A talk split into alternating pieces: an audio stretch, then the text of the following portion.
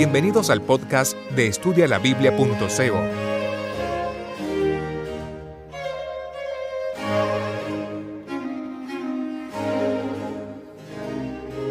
Segunda introducción al capítulo noveno del libro de Daniel.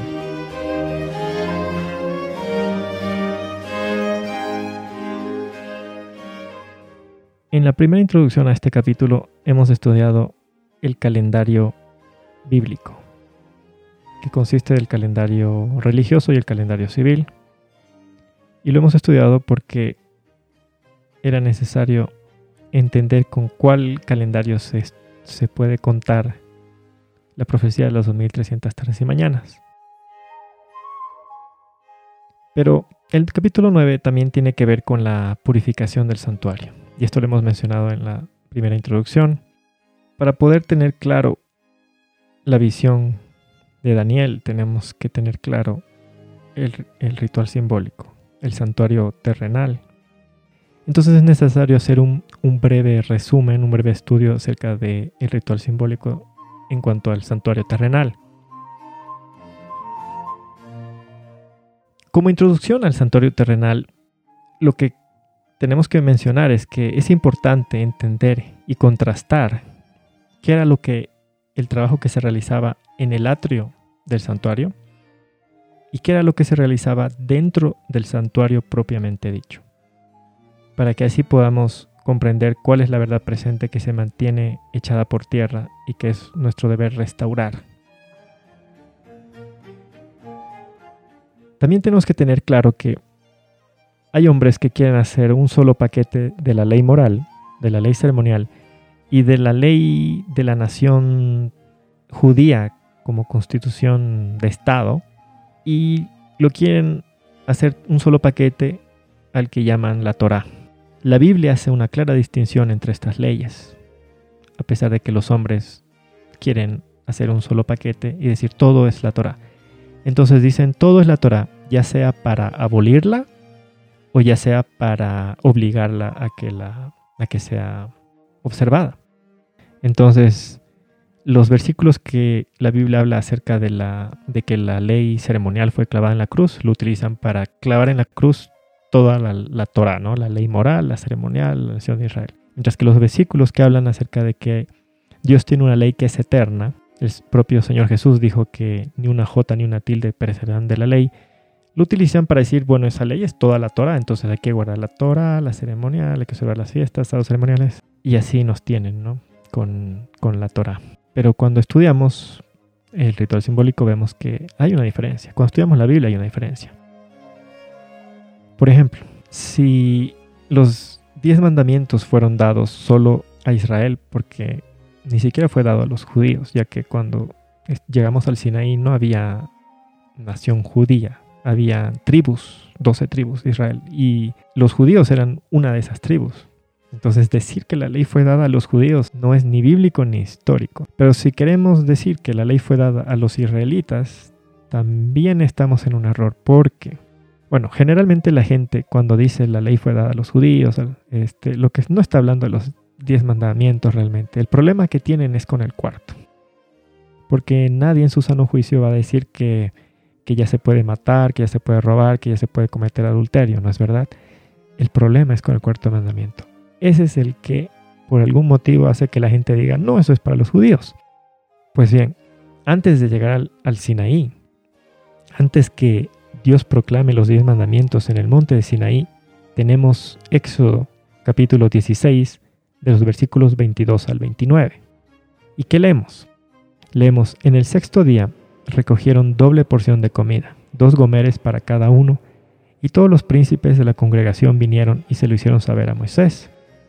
Y él les dijo, esto es lo que ha dicho Jehová, mañana es el santo día de reposo, el reposo consagrado a Jehová, lo que habéis de coser, cocedlo hoy, lo que habéis de cocinar, cocinadlo, todo lo que os sobrare, guardadlo para mañana. Versículo 25. Dijo Moisés, comedlo hoy, porque hoy es día de reposo para Jehová, hoy no hallaréis en el campo, seis días lo recogeréis, mas el séptimo día es día de reposo, en él nos hallará. Es decir, Jehová estaba haciendo descender el maná del cielo y no les daba el maná en el séptimo día, que comúnmente llamamos sábado. sino que les daba doble porción el viernes para que ellos tengan el alimento necesario para el sábado, para que el sábado no hagan trabajos seculares innecesarios. ¿Desde cuándo es un día santo el séptimo día? Pues si vamos a Génesis capítulo 2, desde el primer versículo leemos, Fueron pues acabados los cielos y la tierra y todo el ejército de ellos. Y acabó Dios en el día séptimo la obra que hizo, reposó el día séptimo de toda la obra que hizo, y bendijo Dios al día séptimo y lo santificó, porque en él reposó de toda la obra que había hecho en la creación. Entonces, aquí antes de llegar al Sinaí, antes de que Dios proclame los diez mandamientos en el monte Sinaí, él ya estaba haciéndoles guardar el séptimo día de la semana. ¿Por qué les estaba haciendo guardar? Porque eso ya venía guardándose desde el, desde, desde el Edén, desde, desde la creación. El, séptimo día, como día santo, viene desde el Edén. Entonces, esa ley no fue dada a los judíos, a los israelitas, fue dada a Adán y Eva. Y Adán y Eva no eran ni israelitas ni judíos, eran seres humanos. ¿Qué otra aclaración hay que hacer? Vamos a leer en el libro Patriarcas y Profetas, en la página 267, el párrafo 1. Dios no había olvidado las necesidades de Israel. Dijo a Moisés, yo os haré llover pan del cielo. Y mandó al pueblo recoger una provisión diaria y doble cantidad el día sexto, para que se cumpliera la observancia sagrada del sábado. Moisés aseguró a la congregación que sus necesidades serían satisfechas. Jehová os dará por la tarde carne para comer, por la mañana pan hasta saciaros, porque Jehová ha oído lo que habéis murmurado contra él, y agregó, ¿qué somos nosotros? Vuestras murmuraciones no son contra nosotros, sino contra Jehová. Además le mandó a Aarón que les dijera, acercaos a la presencia de Jehová, porque él ha oído vuestras murmuraciones. Mientras Aarón hablaba, miraron hacia el desierto y vieron que la gloria de Jehová aparecía en la nube. Éxodo 16:10. Un resplandor que nunca antes habían visto simbolizaba la divina presencia mediante manifestaciones dirigidas a sus sentidos, iban a obtener un conocimiento de Dios. A fin de que obedecieran a su voz y temieran su nombre, se les iba a enseñar que el Altísimo era su jefe, y no meramente Moisés, que era un hombre. Al caer la noche, todo el campamento estuvo rodeado de enormes bandadas de codornices, suficientes para suplir las demandas de toda la multitud, y por la mañana apareció sobre la faz del desierto una cosa menuda, redonda, menuda, como escarcha sobre la tierra. Era como una semilla de culantro blanco. El pueblo lo llamó maná, Moisés dijo, este es el pan que Jehová os da para comer. Éxodo 16, 15. Ahora, ¿por qué estaba murmurando el pueblo acerca de, del maná? Porque el pueblo quería comer carne, no quería comer el alimento sano que le estaba dando el Señor, ese pan que les mantenía sanos, que era un pan que venía del cielo, que los mantenía perfectamente sanos. Como no satisfacía el apetito pervertido del hombre, el hombre quería comer carne y empezaron a llorar por las ollas que comían en Egipto. Vamos a leer en Patriarcas y Profetas en la página 264, el párrafo 2. De Mara el pueblo se encaminó hacia Elim, donde había 12 fuentes de aguas y 70 palmeras. Éxodo 15, 27. Allí permanecieron varios días antes de internarse en el desierto de Sin. Un mes después de haber salido de Egipto, establecieron su primer campamento en el desierto.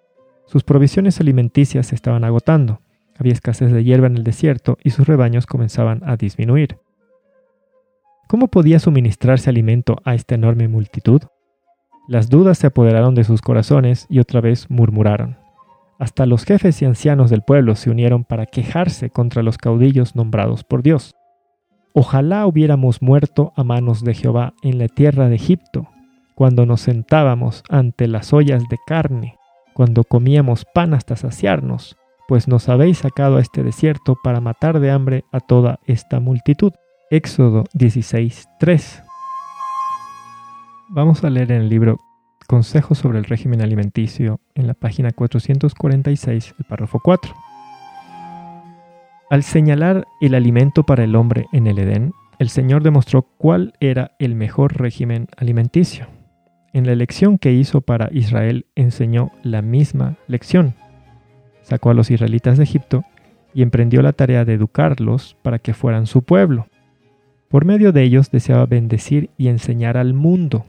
Les suministró el alimento más adecuado para este propósito, no la carne, sino el maná, el pan del cielo. Pero a causa de su descontento y de sus murmuraciones, acerca de las ollas de carne de Egipto, les fue concedido alimento animal, y esto únicamente por poco tiempo. Su consumo trajo enfermedades y muerte para miles. Sin embargo, nunca aceptaron de buen grado la restricción de tener que alimentarse sin carne. Esto siguió siendo causa de descontento y murmuración en público y en privado, de modo que nunca revistió carácter permanente. Al establecerse en Canaán, se permitió a los israelitas que consumieran alimentos de origen animal, pero bajo prudentes restricciones encaminadas a mitigar los malos resultados. El uso de la carne de cerdo quedaba prohibido, como también el de los otros animales, de ciertas aves y de ciertos peces declarados inmundos. De los animales declarados comestibles, la grasa y la sangre quedaban absolutamente proscritos. Solo podían consumirse las reses sanas. Ningún animal desgarrado, mortecino o que no hubiera sido cuidadosamente desangrado podía servir de alimento. Por haberse apartado del plan señalado por Dios en el plan de alimentación, los israelitas sufrieron graves perjuicios. Desearon comer carne y cosecharon los resultados. No alcanzaron el ideal de carácter que Dios les señalara ni cumplieron los designios divinos. El Señor les dio lo que pidieron, mas envió flaqueza en sus almas. Salmos 106, 15. Preferían lo terrenal a lo espiritual y no alcanzaron la sagrada preeminencia a la cual Dios se había propuesto que llegasen. Entonces, ya desde el primer capítulo de Daniel hemos analizado que a Dios le interesa la dieta del ser humano, porque la dieta tiene un efecto en nuestra salud, es decir, a nivel físico, y a la vez a nivel espiritual. Por eso es que Daniel no consumió del vino, que era parte del banquete del rey.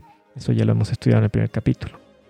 Hay mucha gente que dice que esta restricción era solo para los judíos, ya que todo lo que no nos gusta decimos que fue dado a los judíos solamente, todo lo que nos gusta, eso sí decimos que es para nosotros. Sin embargo, ya desde la creación en el Edén, Dios dio una dieta al hombre.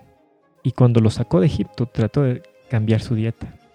Y ellos no quisieron, porque el ser humano tiene un apetito pervertido que le gusta comer lo que nos, nos gusta comer lo que nos hace daño, nos gusta ver lo que nos hace daño. Y el pueblo de Israel continuamente se quejó que no comían carne. Al final el Señor aceptó, pero les dio restricciones, les dijo no pueden comer carne de cerdo, etc. Pero como estamos leyendo, esto tuvo un efecto, ya que no alcanzaron el ideal de carácter que Dios quería para ellos. Y la dieta jugó un papel importante en esto. O sea, la gente que piensa que a Dios no le interesa la dieta, hay tantos partes en la Biblia donde vemos que le interesa. O sea, cuando los israelitas se quejaron y Dios les dio las codornices, murieron miles. Y esto no es algo que, Dios va a cambiar, que a Dios le, va, le, molestó solamente en ese momento y ahorita ya no le interesa, porque Dios no cambia. Cuando leemos estas historias bíblicas debemos meditar cómo se aplican a nuestra vida. En el libro Patriarcas y Profetas, en la página 264, el párrafo 3, leemos que hasta entonces no habían sufrido de hambre, sus necesidades habían sido suplidas, pero temían por el futuro. No podían concebir cómo esta enorme multitud podría subsistir en su viaje por el desierto y en su imaginación veían a sus hijos muriendo de hambre. Ojo que dice en su imaginación. El Señor permitió que se vieran encercados de dificultades y que sus provisiones alimenticias disminuyeran para que sus corazones se dirigieran hacia el que hasta entonces había sido su libertador. Si en su necesidad clamaban a Él, les otorgaría señales de su amor y cuidado. Les había prometido que si obedecían sus mandamientos, ninguna enfermedad los afligiría, y fue una muestra de incredulidad suponer que ellos o sus hijos morirían de hambre. Más adelante leemos, la historia de la vida de Israel en el desierto fue escrita para beneficio del Israel de Dios hasta el fin del tiempo. El relato de cómo trató Dios a los peregrinos en todo su recorrido por el desierto, en su exposición al hambre, a la sed y al cansancio, y en las grandiosas manifestaciones de su poder para aliviarlos, está lleno de advertencias e instrucciones para su pueblo de todas las edades. Las variadas experiencias de los hebreos eran una escuela destinada a prepararlos para su prometido hogar en Canaán, Dios quiere que su pueblo de estos días repase con corazón humilde, espíritu dócil, las pruebas a través de las cuales el Israel antiguo tuvo que pasar para que lo ayuden en su preparación para la Canaán celestial. Muchos recuerdan a los israelitas de antaño y se maravillan de su incredulidad y murmuración, creyendo que ellos no habrían sido tan ingratos. Pero cuando se prueba su fe, aun en las menores dificultades, no manifiestan más fe o paciencia que los antiguos israelitas. Cuando se los coloca en situaciones estrechas, murmuran contra los medios que Dios eligió para purificarlos. Aunque se suplan sus necesidades presentes, muchos se niegan a confiar en Dios para el futuro y viven en constante ansiedad por temor a que los alcance la pobreza y que sus hijos tengan que sufrir a causa de ellos. Algunos siempre están esperando del mal o agrandan de tal manera las dificultades que realmente existen que sus ojos se incapacitan para ver las muchas bendiciones que demandan su gratitud. Los obstáculos que encuentran, en vez de guiarlos a buscar la ayuda de Dios, única fuente de fortaleza, los separan de Él, porque despiertan inquietud y quejas. Ahora, vamos a hablar acerca de la ley proclamada en el Sinaí. La nación judía nace luego de la muerte del rey Salomón, cuando las tribus se dividieron en casa de Judá, que era la casa de Judá estaba compuesta por la tribu de Judá, de Benjamín y de Leví, y la casa de Israel. Esto está en 1 Reyes capítulo 12. Y esto ocurrió más de cinco siglos después del tiempo de Moisés. Es decir, cinco siglos después del tiempo de Moisés, recién tenemos lo que viene a ser la casa de Judá, que se convertiría en la nación judía. Entonces, es por eso que decir que la ley fue dada a los judíos en el Sinaí, eso no es un error histórico. Antes de llegar a Moisés, leemos acerca de muchos patriarcas que caminaban con Dios. Se usa esta expresión. Por ejemplo, en Génesis 6.9 leemos que Noé era justo, cabal en su generación, Noé caminaba con Dios. Ahora, ser justo y caminar con Dios tiene que ver con ser obediente, ¿no es verdad? Ser obediente. Para ser declarado justo es, lo contrario a impío, a pecador. Y pecado tiene que ser la definición de algo que, está mal. Entonces tiene que haber una ley que nos diga qué es pecado. Si no hay ley, ¿cómo podemos decir que alguien es justo y que alguien es pecador? Si en Génesis 6.9 leemos que no era justo es porque obedecía alguna ley, ¿no es verdad? ¿Qué ley obedecía? Los diez mandamientos, la ley moral. Para ser considerado justo por Dios, tiene que haber una ley a la cual se pueda prestar obediencia, una ley que es eterna, porque antes de que Dios creara al hombre, Lucifer fue botado del cielo por desobediente, por rebelde. ¿Pero a qué desobedeció? A una ley. Tiene que haber una ley que declare que Lucifer fue desobediente, rebelde. Se rebeló contra una ley. Cuando leemos en Deuteronomio 6:25 leemos, será para nosotros justicia si tenemos cuidado de poner por obra todos estos mandamientos delante de Jehová nuestro Dios como Él nos ha mandado. Entonces justicia, justo tiene que ver con mandamientos. En muchos contextos de la Biblia, justicia es sinónimo de obediencia a la ley. ¿quién más caminaba con Dios? En Génesis 4.17 leemos que Enoch caminó con Dios. En Génesis 5.22 leemos Enoch caminó con Dios 300 años después de engendrar a Matusalén y engendró hijos e hijas. ¿Qué significa caminar o andar con Dios? Deuteronomio 10 del 2 al 13 leemos Ahora pues Israel, ¿qué pide Jehová tu Dios de ti? Solo que temas a Jehová tu Dios, que andes en todos sus caminos, que ames y sirvas a Jehová tu Dios con todo tu corazón, con toda tu alma, que guardes los mandamientos de Jehová y sus estatutos que yo te prescribo hoy para tu bien. En Amós 3.3 leemos, ¿andarán dos juntos a menos que se pongan de acuerdo? Deuteronomio 13.4, en pos de Jehová andaréis y a él temeréis, guardaréis sus mandamientos, escucharéis su voz, a él serviréis, a él seréis fieles. Salmos 78.10, no guardaron el pacto de Dios y rehusaron andar en su ley. Salmo 119, 1. Bienaventurados los íntegros de camino, los que andan según la ley de Jehová. Primera de Juan 2, de los versículos 3 al 6. En esto sabemos que nosotros le hemos conocido, en que guardamos sus mandamientos. El que dice, yo le conozco, y no guarda sus mandamientos, es mentiroso, y la verdad no está en él. Pero el que guarda su palabra, en este verdaderamente el amor de Dios ha sido perfeccionado. Por esto sabemos que estamos en Él. El que dice que permanece en Él debe andar como Él anduvo. Entonces, tanto en el Antiguo como en el Nuevo Testamento, el concepto de andar o caminar con Dios está vinculado a guardar los mandamientos de Dios. Caminar con Dios significa amarle, temerle, servirle, serle fiel, guardar sus mandamientos. Entonces, tanto Enoch antes del diluvio como Noé después del diluvio guardaron los mandamientos de Dios, muchísimos siglos antes que fueran escritos por Dios en dos tablas de piedra en el Sinaí. Cuando los hombres se apartaron de Dios, el Señor eligió a Abraham, quien también obedeció los mandamientos muchos siglos antes que Moisés subiera al monte Sinaí a recibir las tablas de piedra del pacto. En Génesis 26.5 leemos, porque Abraham obedeció mi voz y guardó mi ordenanza, mis mandamientos, mis estatutos y mis instrucciones.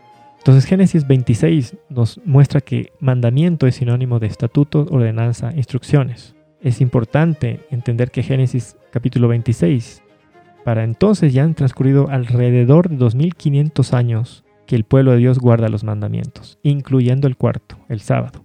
Y no hay mención alguna de fiesta ni sábado ceremonial, no hay mención ni de Pascua ni de Pentecostés, eh, no hay sacerdocio de los levitas, sino que existía el sacerdocio de la primogenitura. No había la Torá, como la conocemos hoy, ni la ley constitucional de la nación de Israel.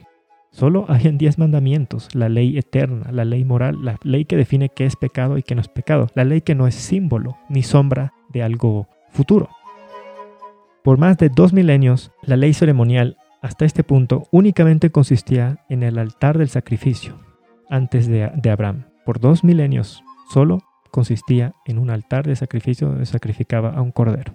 Entonces cuando llega Abraham, Dios agrega otro rito a la ley ceremonial, que es la circuncisión. Entonces vemos que la ley ceremonial puede cambiar. Tiene un principio, tiene un final y además puede cambiar. Es diferente a, lo que se expresa en la Biblia acerca de la ley eterna. Porque el Señor Jesús dijo, ni una jota ni una tilde van a ser cambiadas de esta ley. Entonces tiene una ley que no cambia, que no se agrega ni se quita. Es la ley eterna, la ley moral. Pero hay una ley que Dios agrega cosas. Es la ley ceremonial. Porque recién cuando llega al tiempo de Abraham, agarra esta ley ceremonial y dice, voy a agregar esto, que es la, el rito de la circuncisión. Y cuando estudiamos por qué se agrega la circuncisión, vamos a estudiar que era porque el pueblo constantemente desobedecía la ley moral. Entonces, la circuncisión era, un rito que era como una señal en la que los israelitas se comprometían a apartarse de la idolatría. ¿Y qué es la idolatría? Está definida por la ley moral, por el primero el segundo mandamiento. Como los israelitas desobedecían los dos primeros mandamientos, el Señor agregó otro rito a la ley ceremonial para que tomen más conciencia los israelitas de que, hey, este es un pecado serio. Vamos a leer en el libro Patriarcas y Profetas, en la página 335, el párrafo 1. El sistema de sacrificios confiado a Adán fue también pervertido por sus descendientes. La superstición, la idolatría, la crueldad y el libertinaje corrompieron el sencillo y significativo servicio que Dios había establecido. A través de su larga relación con los idólatras, el pueblo de Israel había mezclado muchas costumbres paganas con su culto. Por consiguiente, en el Sinaí, el Señor le dio instrucciones definitivas tocante al servicio de los sacrificios. Una vez terminada la construcción del santuario, Dios se comunicó con Moisés desde la nube de gloria que descendía sobre el propiciatorio y le dio instrucciones completas acerca del sistema de sacrificios y ofrendas, las formas de culto que debían emplearse en el santuario. De esa manera se entregó a Moisés la ley ceremonial, que fue escrita por él en un libro. Pero la ley de los diez mandamientos, pronunciada desde el Sinaí, había sido escrita por Dios mismo en las tablas de piedra y se guardó sagradamente en el arca Muchos confunden estos dos sistemas y se valen de textos que hablan de la ley ceremonial para tratar de probar que la ley moral fue abolida, pero esto es pervertir las escrituras. La distinción entre los dos sistemas es clara. El sistema ceremonial se componía de símbolos que señalaban a Cristo, su sacrificio y su sacerdocio. Esta ley ritual, con sus sacrificios y ordenanzas, debían los hebreos seguirla hasta que el símbolo se cumpliera en la realidad de la muerte de Cristo, Cordero de Dios que quita los pecados del mundo. Entonces debían cesar todas las ofrendas de sacrificio. Tal es la ley que Cristo quitó de en medio y clavó en la cruz. Colosenses 2.14. Pero acerca de la ley de los diez mandamientos, el salmista declara, Para siempre, oh Jehová, permanece tu palabra en los cielos. Salmos 119, 89. Y Cristo mismo dice, no penséis que he venido a abolir la ley, de cierto os digo, recalca en todo lo posible su acerto, que antes que pasen el cielo y la tierra, ni una jota ni una tilde pasará de la ley hasta que todo se haya cumplido. Mateo 5, 17, 18. En estas palabras, Cristo enseña no solo cuáles habían sido las demandas de la ley de Dios y cuáles eran entonces, sino que además ellas perdurarán tanto como los cielos y la tierra. La ley de Dios es tan inmutable como su trono, mantendrá sus demandas sobre la humanidad a través de todos los siglos. Respecto a la ley pronunciada en el Sinaí, dice Nehemías, sobre el monte Sinaí descendiste y hablaste con ellos desde el cielo, y les diste juicios rectos, leyes verdaderas, estatutos y mandamientos buenos. Nehemías 9:13. Y Pablo, el apóstol de los gentiles, declara, la ley a la verdad es santa, el mandamiento santo, justo y bueno. Esta ley no puede ser otra que el decálogo, pues es la ley que dice no codiciarás. Romanos 7, 12, 7. Si bien la muerte del Salvador puso fin a la ley de los símbolos y sombras, no disminuyó en lo más mínimo la obligación del hombre hacia la ley moral. Todo lo contrario, el mismo hecho de que fuera necesario que Cristo muriera para expiar la transgresión de la ley prueba que ésta es inmutable. Los que alegan que Cristo vino para abrogar la ley de Dios y eliminar el Antiguo Testamento hablan de la era judaica como de un tiempo de tinieblas y representan la religión de los hebreos como una serie de meras formas y ceremonias. Pero este es un error. A través de todas las páginas de la historia sagrada, donde está registrada la relación de Dios con su pueblo escogido, hay huellas vivas del gran yo soy. Nunca dio el Señor a los hijos de los hombres más amplias revelaciones de su poder y gloria que cuando fue reconocido como único soberano de Israel y entregó la ley a su pueblo. Allí había un cetro que no era empuñado por manos humanas. Las majestuosas manifestaciones del invisible Rey de Israel fueron indeciblemente grandiosas y temibles. Esta ley ceremonial que vamos a estudiar, que es cambiada, porque hasta después del Sinaí es que recién aparece el santuario terrenal, el sacerdocio y todo lo que vamos a estudiar a continuación. Antes de esto no, no existía. ¿Por qué? Porque esta ley ceremonial no es eterna. Tuvo un principio, tuvo un final. Era mutable, fue modificada a través de los siglos de la historia del pueblo de Dios. En cambio, la ley moral es eterna. No hay principio, no hay final, no se cambia, no se modifica, no se suaviza, es inmutable. La ley moral fue escrita por el dedo de Dios. La ley ceremonial fue escrita por Moisés. Obviamente, las órdenes fueron de Dios, pero Dios hizo una distinción. Hizo una distinción. Él escribió una ley con su dedo y otra le mandó a Moisés escribir con su mano, para que los hombres entiendan que hay una distinción. La ley moral fue puesta dentro del arca sagrada, del propiciatorio. La ley moral es la base del pacto, tanto del antiguo como del nuevo, mientras que la ley ceremonial no es base de ningún pacto. Ahora, ¿por qué fue necesario proclamar entonces los diez mandamientos en el Sinaí? Si es que era una ley eterna, ¿por qué fue necesario que Dios escriba con su propio dedo la ley en dos tablas de piedra? Pues porque el pueblo que Dios había escogido era un pueblo inclinado a olvidar sus mandamientos, inclinado a la idolatría y costumbres paganas. Y había pasado siglos como esclavos en la nación más pagana de la tierra, en Egipto, y había adoptado costumbres paganas. Lo mismo pasó cuando estuvieron los israelitas esclavos en Babilonia, adoptaron costumbres babilónicas, porque por naturaleza los seres humanos somos idólatras, tenemos inclinación hacia la idolatría, entonces copiamos costumbres paganas.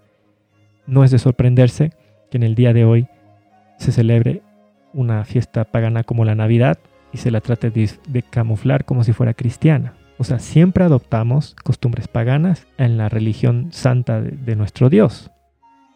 Entonces, ¿qué hizo Dios? Dios decidió escribir la ley en dos tablas de piedra para alejar del pueblo toda posibilidad de mezclar tradiciones paganas con sus santos preceptos, para que los israelitas no confundan sus mandamientos con costumbres o reglamentos humanos. Vamos a leer en el libro Patriarcas y Profetas, en la página 379, el primer párrafo. En otras versiones es página 334. Aún entonces Dios no confió sus preceptos a la memoria de un pueblo inclinado a olvidar sus requerimientos, sino que los escribió sobre tablas de piedra. Quiso alejar de Israel toda posibilidad de mezclar las tradiciones paganas con sus santos preceptos, o de confundir sus mandamientos con costumbres o reglamentos humanos, pero hizo más que darles los preceptos del Decálogo. El pueblo se había mostrado tan susceptible a descarriarse que no quiso dejarles ninguna puerta abierta a la tentación.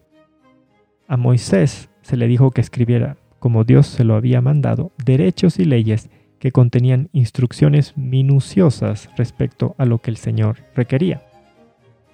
Estas instrucciones relativas a los deberes del pueblo hacia Dios, a los deberes de unos para con otros y hacia los extranjeros, no eran otra cosa que los principios de los diez mandamientos ampliados y dados de una manera específica en forma tal que ninguno pudiera errar. Tenían por objeto resguardar la santidad de los diez mandamientos grabados en las tablas de piedra.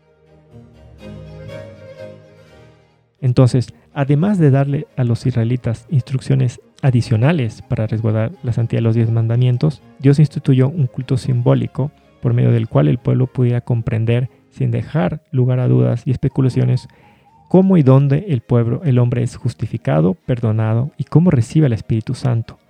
Ahora leemos que esa ley constitucional de la nación de Israel servía para resguardar la santidad de los diez mandamientos. Porque hay gente que dice, en la Torá el que no guardaba el, sábado era apedreado. Esta ley de la nación de Israel eh, tenía por objeto resguardar la santidad de los diez mandamientos. Pero eso no quiere decir que nosotros ahora tenemos que el deber de apedrear a, los que no guardan el sábado o a los que rompen, quebrantan algún otro mandamiento de la ley moral. Porque no estamos en la nación de Israel, no estamos en el tiempo de, en que Dios tenía a una Israel terrenal. Este pacto lo hizo, lo hizo Dios con, con el pueblo de Israel y les dio una constitución de Estado para, para ese pueblo. Pero nosotros estamos en diferentes naciones y tenemos que obedecer las constituciones políticas de la nación en la que vivimos. Pero eso no significa que el cuarto mandamiento deje de ser santo. O sea, Dios se va a encargar de, ejecutar sus sentencias sobre los que quebrantan sus mandamientos. Pero no podemos decir que, como estaba en la Torah, nosotros tenemos que circuncidarnos y, y apedrear a los que quebrantan el cuarto mandamiento o algún otro mandamiento.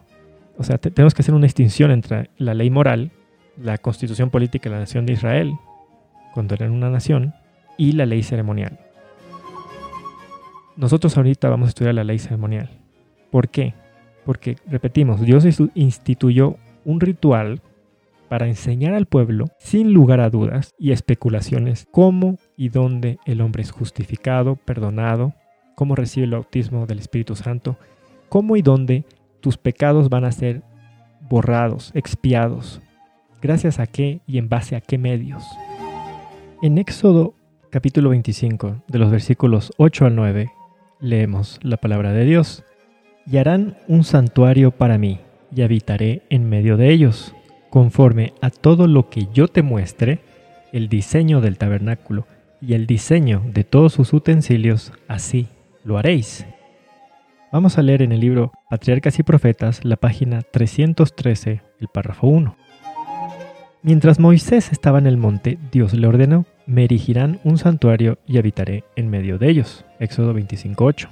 Y le dio instrucciones completas para la construcción del tabernáculo. Entonces, el arquitecto del santuario terrenal fue Dios mismo, pues está escrito que Dios le mostró el diseño del tabernáculo hasta de los utensilios y los muebles en Éxodo 25 del 8 al 40 y los capítulos 26 y 27. Moisés tuvo una visión de un edificio real, del original, del santuario celestial.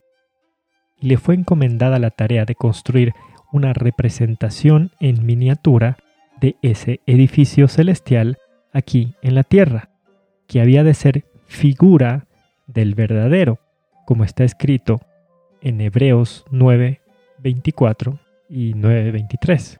Entonces las Sagradas Escrituras dejan bien claro que el templo de Dios construido en la tierra no era un símbolo de Cristo, sino una representación de otro edificio real que se encuentra en el tercer cielo. Por lo tanto, el santuario terrenal era una representación en miniatura, una figura del verdadero santuario celestial que se encuentra fuera de este planeta Tierra en el tercer cielo, 2 Corintios 12, 2. En el libro Patriarcas y Profetas, en la página 313, el párrafo 2, leemos, Hombres escogidos fueron especialmente dotados por Dios con habilidad y sabiduría para la construcción del sagrado edificio. Dios mismo le entregó a Moisés el plano con instrucciones detalladas acerca del tamaño y forma, así como de los materiales que debían emplearse y de todos los objetos y muebles que debía de contener. Los dos lugares santos hechos a mano habían de ser figura del verdadero, figuras de las cosas celestiales. Hebreos 9, 24, 23. Es decir, una representación en miniatura del templo celestial donde Cristo nuestro gran sumo sacerdote, después de ofrecer su vida como sacrificio, habría de interceder en favor de los pecadores.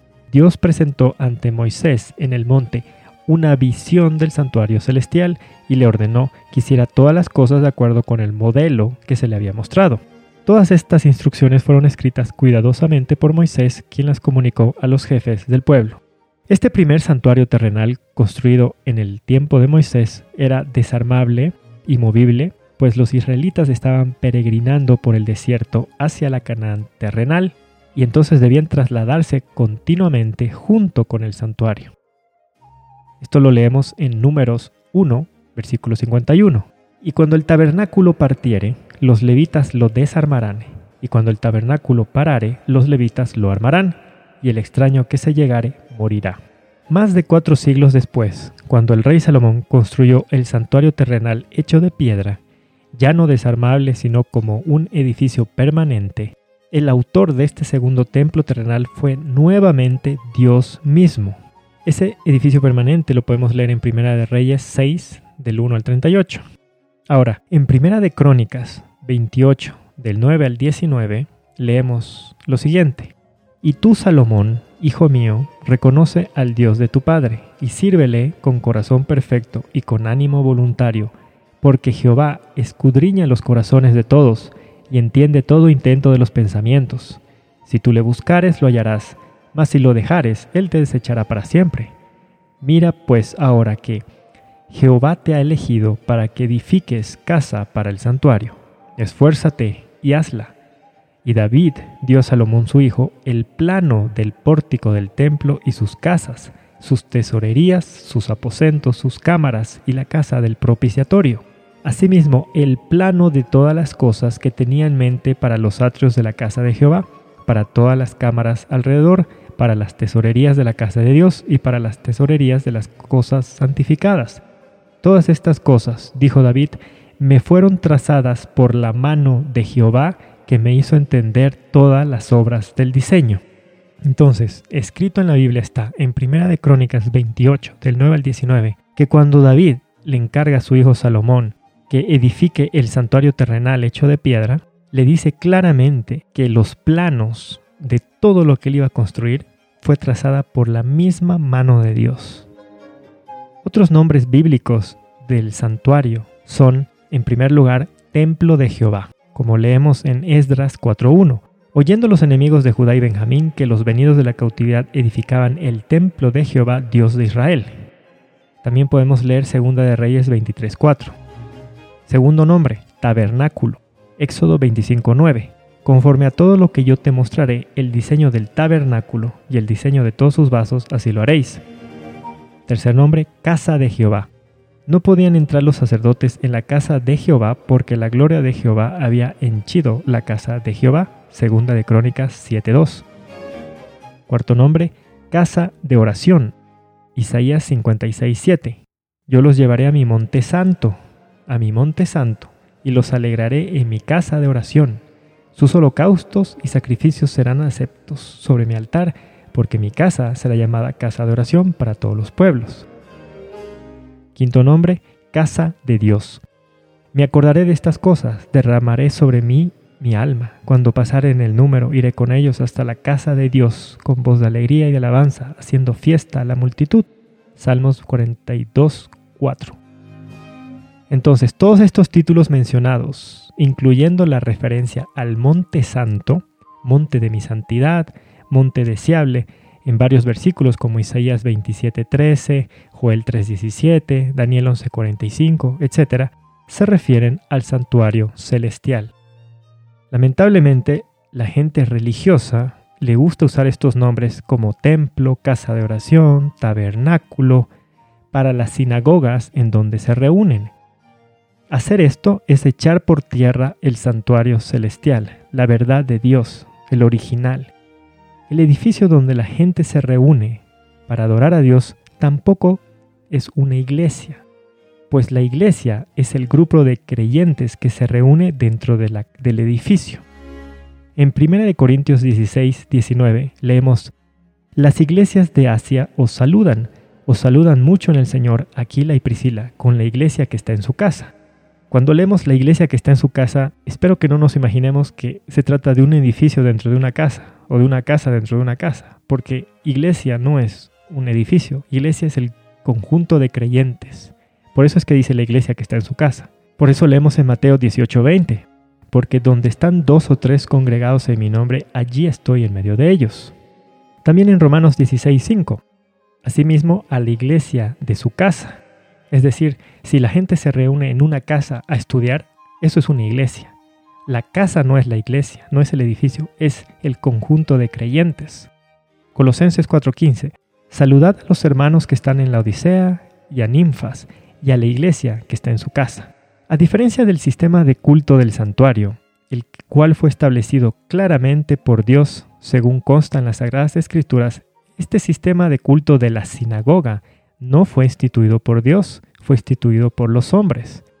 Ustedes no van a encontrar en ninguna parte de la Biblia la orden de Dios de que los hombres construyan sinagogas, así como dio la orden de construir un santuario.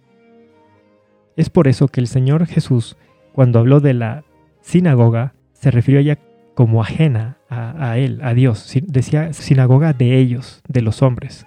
Un ejemplo, Mateo 12:9. Y partiéndose de allí, vino a la sinagoga de ellos. Marcos 1:39. Y predicaba en las sinagogas de ellos, en toda Galilea.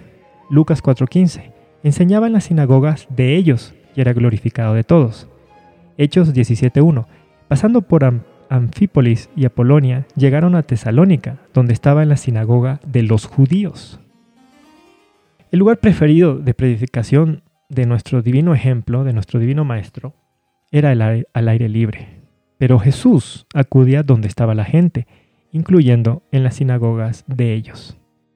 ¿Qué más? La Biblia predice que este sistema de culto de la sinagoga seguirá de pie hasta la segunda venida de Cristo. Pero nuestro Señor Jesús nos dio una clara advertencia sobre este sistema de culto de los hombres, el sistema de culto de la sinagoga. Pues en Mateo 10:17 advirtió, Y guardaos de los hombres, porque os entregarán en concilios, y en sus sinagogas os azotarán. Juan 16:2 Os echarán de las sinagogas, y aún viene la hora cuando cualquiera que os matare pensará que hace servicio a Dios. Lucas 11:43 hay de vosotros fariseos, que amáis las primeras sillas en las sinagogas y las salutaciones en las plazas. Mateo 6:5. Y cuando oras, no seas como los hipócritas, porque ellos aman el orar en las sinagogas y en los cantones de las calles en pie, para ser vistos de los hombres. De cierto os digo que ya tienen su pago.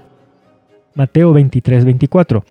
Por tanto, he aquí, yo envío a vosotros profetas y sabios y escribas, y de ellos a unos mataréis y crucificaréis, y a otros de ellos azotaréis en vuestras sinagogas y perseguiréis de ciudad en ciudad.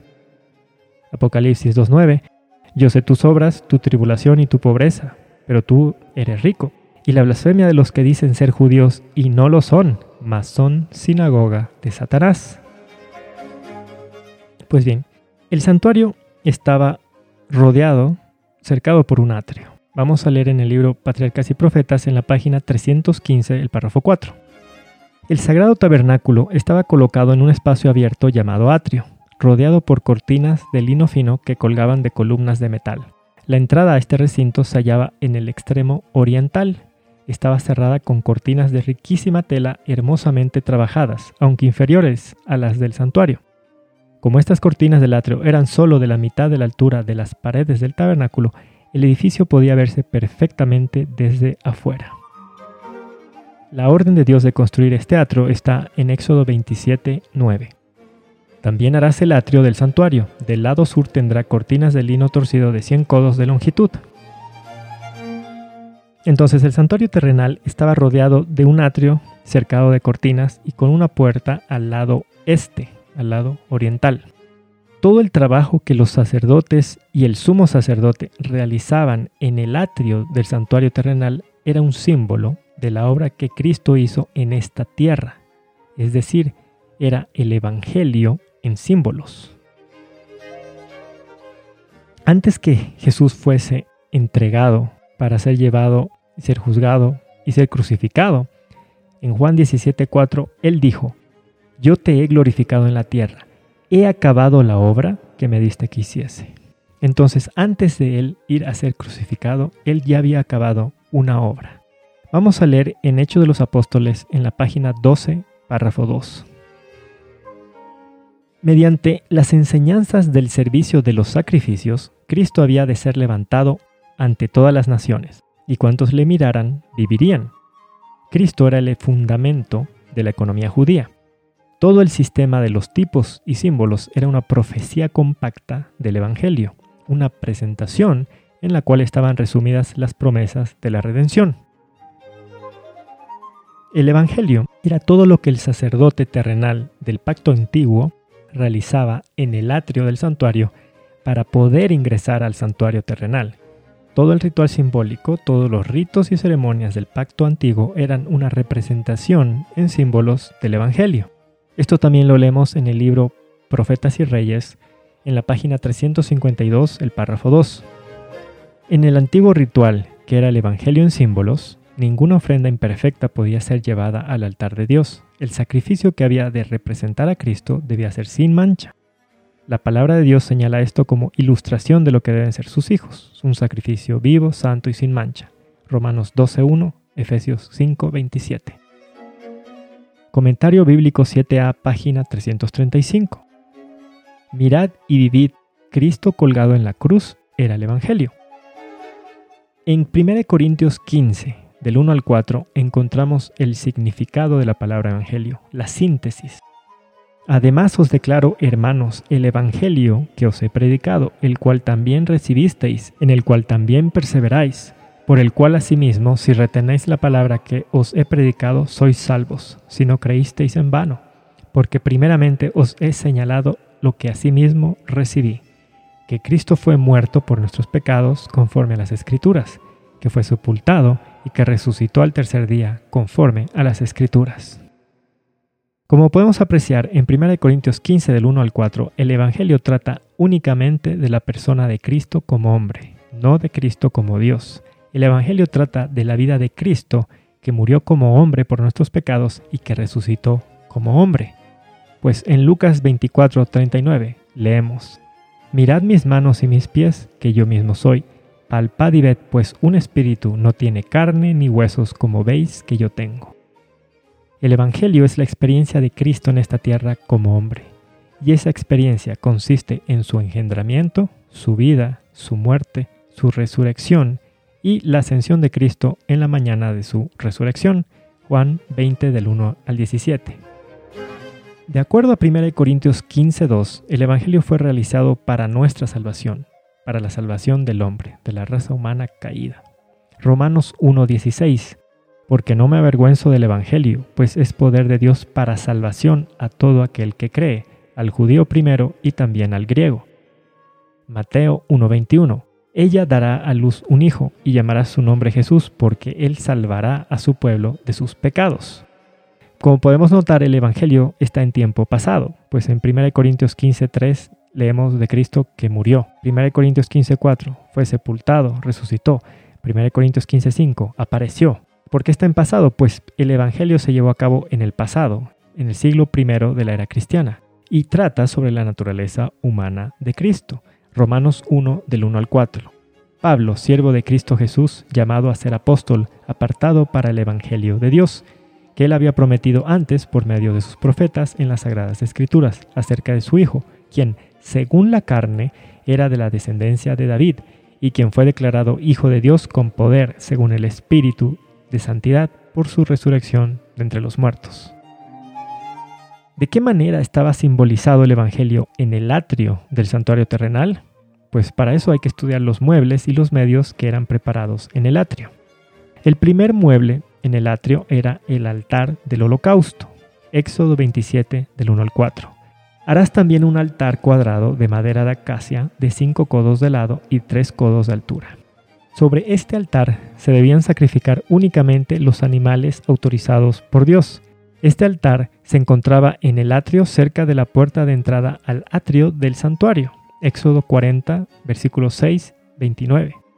Por mandato divino, los israelitas no estaban autorizados a sacrificar las ofrendas por el pecado en ningún otro lugar, ni en sus ciudades, ni en sus casas, sino únicamente en el altar del sacrificio del atrio del santuario. Esto lo tenemos en Levítico 22, del 22 al 25, Deuteronomio 16, 2 y del 5 al 6. Todo el ritual simbólico de la ley ceremonial debía ser realizado en el lugar que Jehová haya escogido para hacer habitar allí su nombre. Deuteronomio 16, 2 al 5.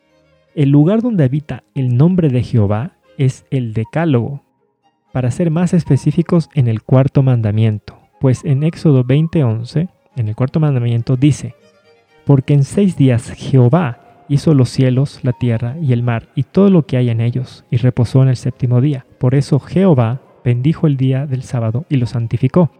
Este es el mandamiento que lleva el nombre del Creador, la autoridad de la ley. Es por esta razón que todos los israelitas eran convocados al santuario terrenal para celebrar las santa convocaciones, las fiestas, los sábados ceremoniales, porque en el lugar santísimo del tabernáculo se encontraba el decálogo, las dos tablas del pacto. Este altar del holocausto no era un símbolo de Cristo, era un símbolo de la cruz en la que fue sacrificado el verdadero Cordero de Dios que quita el pecado del mundo. Juan 1.29. 36, capítulo 19 del 17 al 18, el versículo 30, Filipenses 2.8. Otro mueble que había en el atrio era la fuente de bronce. Éxodo 30 del 17 al 21. Habló más Jehová a Dios diciendo, harás también una fuente de metal, con su base de metal para lavar, y la has de poner entre el tabernáculo del testimonio y el altar, y pondrás en ella agua, y de ella se lavarán Aarón y sus hijos sus manos y sus pies cuando entraren en el tabernáculo del testimonio, se han de lavar con agua, y no morirán. Y cuando se llegaren al altar para ministrar, para encender a Jehová la ofrenda que se ha de consumir al fuego, también se lavarán las manos y los pies, y no morirán, y lo tendrán por estatuto perpetuo él y su simiente por sus generaciones. Esta fuente de bronce no era un símbolo de Cristo, no era un símbolo del creyente. El agua que contenía la fuente era un símbolo de la obra del Espíritu Santo, pues está escrito en Juan 7, 38 al 39. El que cree en mí, como dice la Escritura, ríos de agua viva correrán de su vientre. Y esto dijo del Espíritu que habían de recibir los que creyesen en él, pues aún no había venido el Espíritu Santo, porque Jesús no estaba aún glorificado. Ahora estudiemos los medios que eran preparados en el atrio para poder entrar al santuario. Un medio era el aceite de la unción. Eso lo tenemos en Éxodo 30 del 22 al 38. Siguiendo todas las especificaciones de Dios, se preparaba en el atrio tanto el aceite de la unción, que era usado para ungir el santuario, los muebles, los muebles del atrio y también a los sacerdotes. Y el aceite también debía ser fabricado y usado exclusivamente para uso del santuario. El siguiente medio era el incienso. Esta orden la tenemos en Éxodo 30 del 34 al 38. Y en esta orden dice, dijo aún Jehová Moisés, tómate aromas, estacte y uña olorosa y gálbano, aromático e incienso limpio, de todo en igual peso, y harás de ello una confección aromática de obra de perfumador, bien mezclada, pura y santa y molerás alguna de ella pulverizándola y la pondrás delante del testimonio en el tabernáculo del testimonio donde yo te testificaré de mí. O será cosa santísima, como la confección que harás no os haréis otra según su composición, te será cosa sagrada para Jehová. Cualquiera que hiciere otra como ella para olerla, será cortada de sus pueblos. Así como Dios prohibió que se prepare el aceite de la unción para otros fines que no sean para el santuario, así también Dios prohibió que se haga una preparación de incienso igual o similar para otros fines que no hayan sido indicados por Dios bajo pena de muerte. Ya hemos estudiado los muebles y los medios que se preparaban en el atrio. Ahora, ¿qué trabajo debía ser realizado en el atrio del santuario? En el atrio se daba inicio al servicio diario, con la preparación de los medios que se debían presentar dentro del santuario propiamente dicho. El incienso debía ser molido y preparado en el atrio por los sacerdotes. Éxodo 30 del 34 al 36. El incienso era un medio que le habilitaba al sacerdote para entrar al santuario, ya que el sacerdote no podía ingresar al santuario con las manos vacías. Levítico 16:12. El aceite puro de oliva machacada debía ser preparado en el atrio por los sacerdotes y debía ser otro medio que habilitaba al sacerdote para entrar al santuario. Levítico 24 del 1 al 2. El cordero debía ser sacrificado en el altar del sacrificio por el sacerdote para que derrame su sangre y así se proveía otro medio para que el sacerdote pudiera entrar al santuario. Éxodo 29 del 38 al 42. El pan de la proposición era amasado con aceite de oliva, sal y agua y era preparada en el atrio una vez a la semana. Levítico 24.5. El pan era otro medio que habilitaba al sacerdote a entrar al santuario. El evangelio realizado por Cristo estaba simbolizado por el trabajo del sacerdote terrenal en el atrio del santuario terrenal. Por ejemplo, en primer lugar, la preparación del incienso, Éxodo 30, 34 al 37. El incienso debía ser preparado en el atrio antes de ser presentado dentro del santuario. El incienso era un símbolo de la justicia perfecta y perpetua que Cristo como hombre rindió la ley de Dios durante su vida de 33 años en esta tierra. Para entender que el incienso era un símbolo de justicia perfecta de Cristo, podemos leer Levítico 1.17, Ezequiel 20.41. Así como el incienso debía ser preparado en el atrio del santuario antes de presentarlo dentro del santuario, Cristo preparó para todos nosotros una justicia perfecta antes de ser presentado en sacrificio. Por eso es que leímos al principio que Él dijo antes de presentarse en sacrificio, he acabado la obra que me diste que hiciese. Esa obra era su vida de obediencia perfecta y perpetua a la ley de Dios. El pan de la proposición, Levítico 24:5. El pan era también un símbolo de la vida de obediencia perfecta que Cristo vino a vivir en esta tierra como hombre. Por eso leemos en Juan 6:51 que Jesús dijo, yo soy el pan. El sacrificio del cordero. Éxodo 38:1, Éxodo 40:29. El cordero era sacrificado en el altar del holocausto, el cual estaba ubicado en el atrio del santuario. Al sacrificar el cordero se proveía un medio, que era la sangre, para poder ingresar al santuario. El altar era un símbolo de la cruz donde Cristo se ofreció en sacrificio. Juan 19, 17. El cordero que se sacrificaba diariamente y dos veces al día, números 28.3, era símbolo del verdadero cordero que quita el pecado del mundo. Juan 1, 29. Ahora viene la pregunta, ¿el plan de redención estaba completo con el trabajo que se realizaba en el atrio? No. De acuerdo al ritual simbólico, el plan de redención no terminaba en el atrio con la preparación del incienso, del aceite, del pan, ni con el sacrificio del cordero.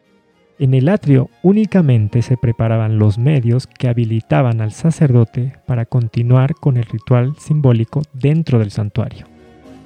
¿Qué nos enseña esto? Esto nos enseña claramente que el plan de redención no termina con la muerte de Cristo en la cruz. Los medios que Cristo preparó en esta tierra, como hombre, su vida de obediencia perfecta, su carácter perfecto, su vida justa, su naturaleza sin mancha de pecado, su muerte en la cruz del Calvario, su resurrección, todo eso debe ser presentado dentro del verdadero tabernáculo en el cielo, diariamente y también en el día del juicio final. Luego de que el cordero era sacrificado, ahí no terminaba el ritual simbólico. Ahí no era que los pecados ya están perdonados, ya se fueron al fondo del mar, ya desaparecieron. No, ahí no terminaba el servicio diario. Y todavía faltaba el servicio anual. Ahora vamos a hablar acerca del ungimiento, pues antes de que el santuario pudiera entrar en funcionamiento, de acuerdo a las instrucciones dadas por Dios, debía ser ungido con aceite sagrado. Cuando llegó la hora del ungimiento del santuario terrenal, Moisés ungió primero el tabernáculo y luego el arca del pacto. Esto está en Éxodo 30:26. Después ungió la mesa y todos sus vasos, el candelero, el altar del incienso. Esto está en Éxodo 30:27. Y luego el altar del holocausto con todos sus vasos. Y finalmente ungió la fuente de agua y su base. Éxodo 30:28. Luego todo fue consagrado y santificado. Éxodo 30:29. También podemos leer Levítico 8 del 10 al 11. Después de que el santuario fuera ungido, consagrado y santificado, entonces quedaba habilitado para entrar en funcionamiento. Y luego de tales acontecimientos se dio, inicio a la dedicación que tenemos en números 7 del 1 al 3. Después que el santuario y los muebles fueran ungidos, los sacerdotes y el sumo sacerdote también tenían que ser ungidos antes de que puedan dar inicio a su sacerdocio correspondiente. Dios había dado instrucciones expresas en cuanto a los pasos que se deben seguir para que los sacerdotes sean ungidos y consagrados. En primer lugar, el sacerdote tenía que ser llevado a la puerta del tabernáculo. Éxodo 29.4, Éxodo 40.12. El sacerdote debía ser lavado. Éxodo 29.4, Éxodo 40.12. El sacerdote tenía que ser vestido con sus vestiduras correspondientes de sacerdote común o de sumo sacerdote. Éxodo 29 del 5 al 6, Éxodo 40, 13. Entonces el sacerdote era recién ungido, Éxodo 29, 7, Éxodo 40, 13. Y luego el sacerdote era consagrado, Éxodo 29, 29, Éxodo 40, 13. ¿Qué nos quiere enseñar esto? Cristo como Dios no podía ser nuestro sumo sacerdote porque la ley demanda que el sumo sacerdote debe ser tomado de entre los hombres, como leemos en Hebreos 5.1. Para que Cristo pudiera cumplir con esta demanda de la ley, debía revestir su divinidad de humanidad, venir a este planeta Tierra a vivir una vida de justicia perfecta que el hombre no puede vivir, sufrir la muerte segunda que el hombre debe sufrir, y además de esto debía resucitar como hombre para así dar cumplimiento a la demanda de Hebreos 5.1. Cuando Cristo vino como hombre a esta tierra, no fue sacerdote en este planeta, Hebreos 8.4 porque bajo la ley ceremonial los sacerdotes debían ser descendientes de Aarón, y Cristo era descendiente de la tribu de Judá, Cristo como hombre. Esto lo leemos en Hebreos 7 del 13 al 14. Entonces Cristo como hombre era descendiente de la tribu de Judá en lugar de descendiente de la tribu de Leví. Mientras Cristo poseía la naturaleza humana y anduvo en esta tierra, todavía estaba en vigencia la ley de Éxodo 40, 12 al 15 y números 3, 10 es por esto que luego de su resurrección y ascensión al tercer cielo, para poder iniciar el verdadero sacerdocio en el santuario verdadero, el celestial, era necesario que haya un cambio de ley. Un cambio de ley en la ley mutable, en la ley ceremonial, tal como está escrito en Hebreos 7, 12 y 18. Ese cambio de la ley ocurrió el 14 de mes primero o 14 de Aviv del año 31 de la era cristiana, cuando Cristo murió en la cruz y la ley que era estatuto perpetuo hasta que el símbolo se encontrara con la realidad fue abrogado. Ahora, en números 18-23, la ley ceremonial indicaba que solo los levitas, y estoy leyendo de la Biblia, solo los levitas llevarán a cabo el servicio del tabernáculo de reunión, y este era un estatuto perpetuo. Números 18-23. Pero sin embargo, ¿qué leemos en el libro de Hebreos? El apóstol Pablo claramente enseña que hubo un cambio de sacerdocio en Hebreos 7:12. Es decir, el sacerdocio levítico que estaba escrito estatuto perpetuo llegó a su fin, a su final con la muerte de Cristo, quien es nuestro verdadero sumo sacerdote en el verdadero tabernáculo celestial, y ya no según el orden levítico, sino según el orden de Melquisedec, como leemos en Hebreos 7, 17. Lamentablemente, hoy hay maestros judaizantes que usan la excusa de lo que está escrito estatuto perpetuo en la ley ceremonial para adoctrinar a las masas y los llevan a celebrar las abrogadas fiestas del ritual simbólico. ¿Qué hacen cuando hacen esto? Están rechazando a Cristo como el verdadero sumo sacerdote, quien abrogó con su muerte toda la ley ceremonial, que era una sombra para que el hombre pudiera aprender a través de símbolos la realidad en Cristo Jesús. Si no aceptamos esto, no podemos aceptar hebreo, el libro de Hebreos, no podemos aceptar el nuevo pacto, no podemos aceptar eh, el Nuevo Testamento, porque si nos quedamos con el estatuto perpetuo de números 18-23, no podemos aceptar a Hebreos 7.12, a Hebreos 7.17, porque ahí Pablo en, la epístola a los hebreos, que es básicamente la epístola a los judíos, porque los judíos eran los que más se aferraron a la ley ceremonial, hicieron del templo su ídolo. Ellos, para ellos eso era un estatuto perpetuo literal, es decir, para ellos números 18-23 con toda la ley ceremonial era eterna. Ellos leían estatuto perpetuo como sinónimo de eterno. Sin embargo, no, eh, no es cómo puede ser eterno, porque en primer lugar, ¿dónde estaba el sacerdocio levítico en el tiempo de Adán, en el tiempo de Enoch, en el tiempo de Noé, en el tiempo de Abraham? No había. ¿Y por qué no había? Porque no, no, había nacido, no había, no había tribu de Leví. El sacerdote era el, la cabeza de la familia, el padre de familia, era un, el sacerdocio de la primogenitura. Es por eso que leemos en la historia de Esaú y, Jacob, que Esaú vende la primogenitura, porque él, al haber nacido antes, un poco antes de Jacob, él tenía que ser el sacerdote de la familia, pero a él no le interesaban las cosas espirituales y Jacob quería ser el sacerdote de la familia, porque a él sí le interesaba. Entonces, el punto es que, ¿cómo podemos creer que números 18-23 es perpetuo si no existía antes? Es decir, tuvo un principio. Luego del Sinaí, luego del pecado de del pueblo de Israel, de las tribus, al, hacer el becerro de oro, allí es cuando se le quita el sacerdocio de la primogenitura a los israelitas y se le da a la tribu de Leví, porque fue la única tribu que no participó de, la idolatría. Entonces, a partir de ahí en adelante, empieza el sacerdocio levítico. Tuvo un principio, no puede ser eterno. Si tiene un principio, no es eterno. Entonces, no podemos decir, no podemos creer que estatuto perpetuo de números 18-23 significa eterno, así como la ley moral, como los diez mandamientos.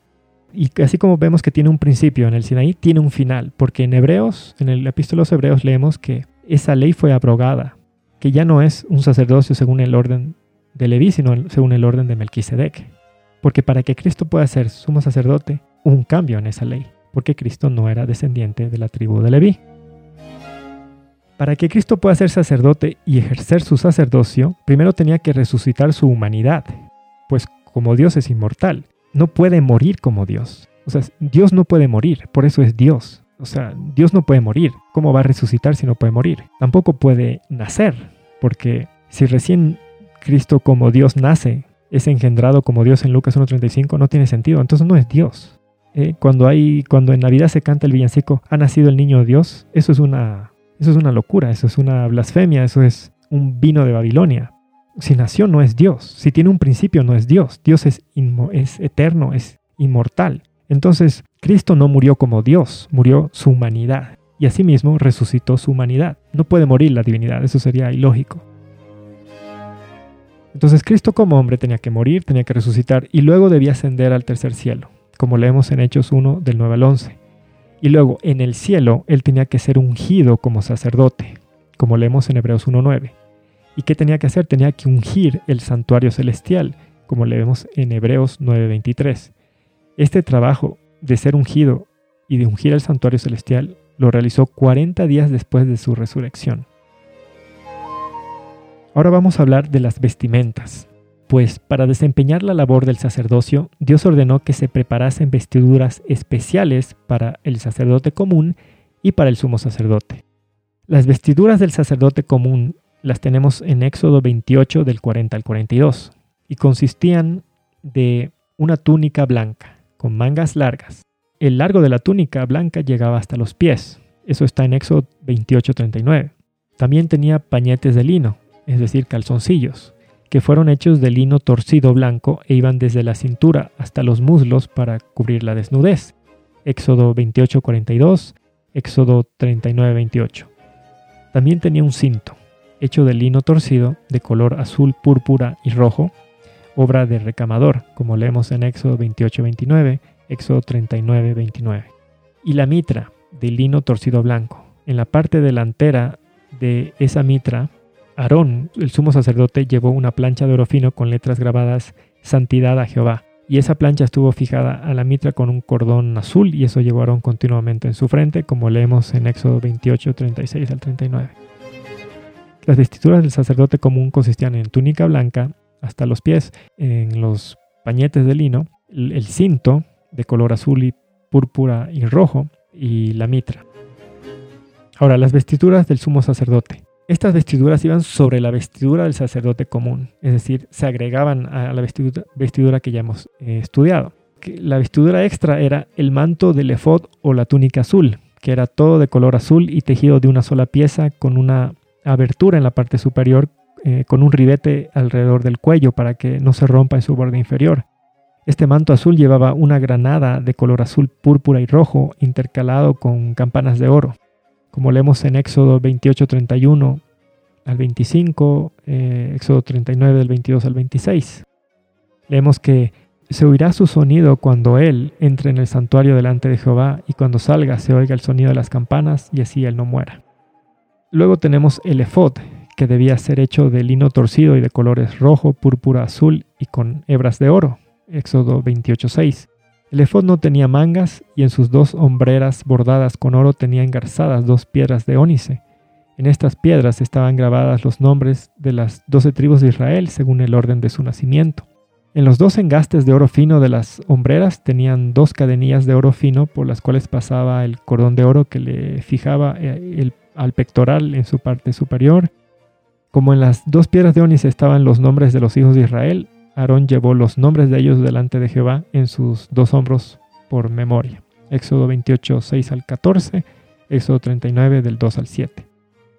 Finalmente estaba el pectoral, o racional, la más sagrada de las vestiduras sumos sacerdotales, fabricada de la misma tela del efod y con los mismos colores, es decir, con oro, azul, púrpura, rojo y blanco. Era de forma cuadrada y medía un palmo, como leemos en Éxodo 28 del 15 al 16. En los dos extremos superiores del pectoral habían dos anillos de oro por los cuales debían pasar eh, dos trenzas de oro, las cuales debían fijarse en los engastes de las dos sombreras del efod en su parte delantera. El pectoral también tenía otros dos anillos de oro en los extremos inferiores, por los cuales debía pasar un cordón azul y fijarlo en otros dos anillos de oro que estaban cerca del cinto del efod. De esta manera el pectoral se mantenía fijo, y esto lo leemos en Éxodo 28 del 22 al 28.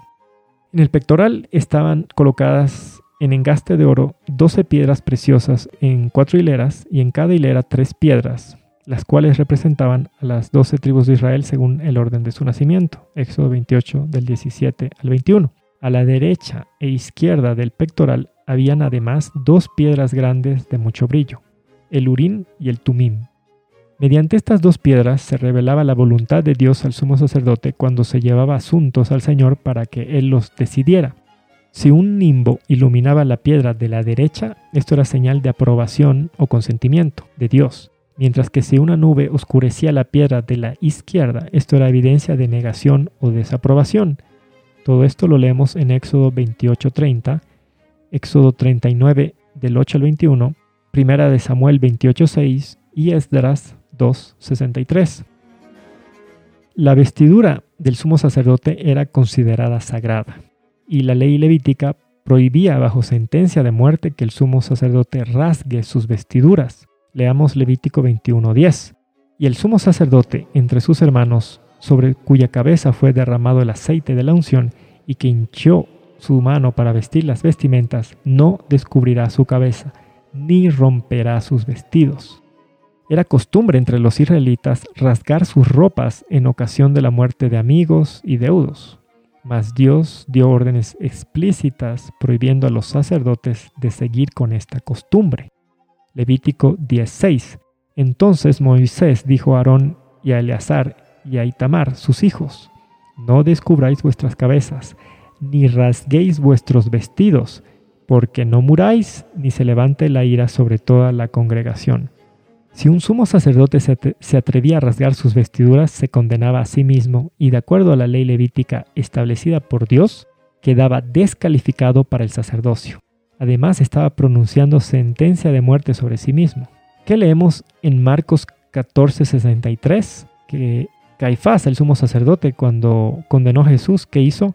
Entonces el sumo sacerdote, rasgando sus vestidos, dijo, ¿qué más tenemos necesidad de testigos?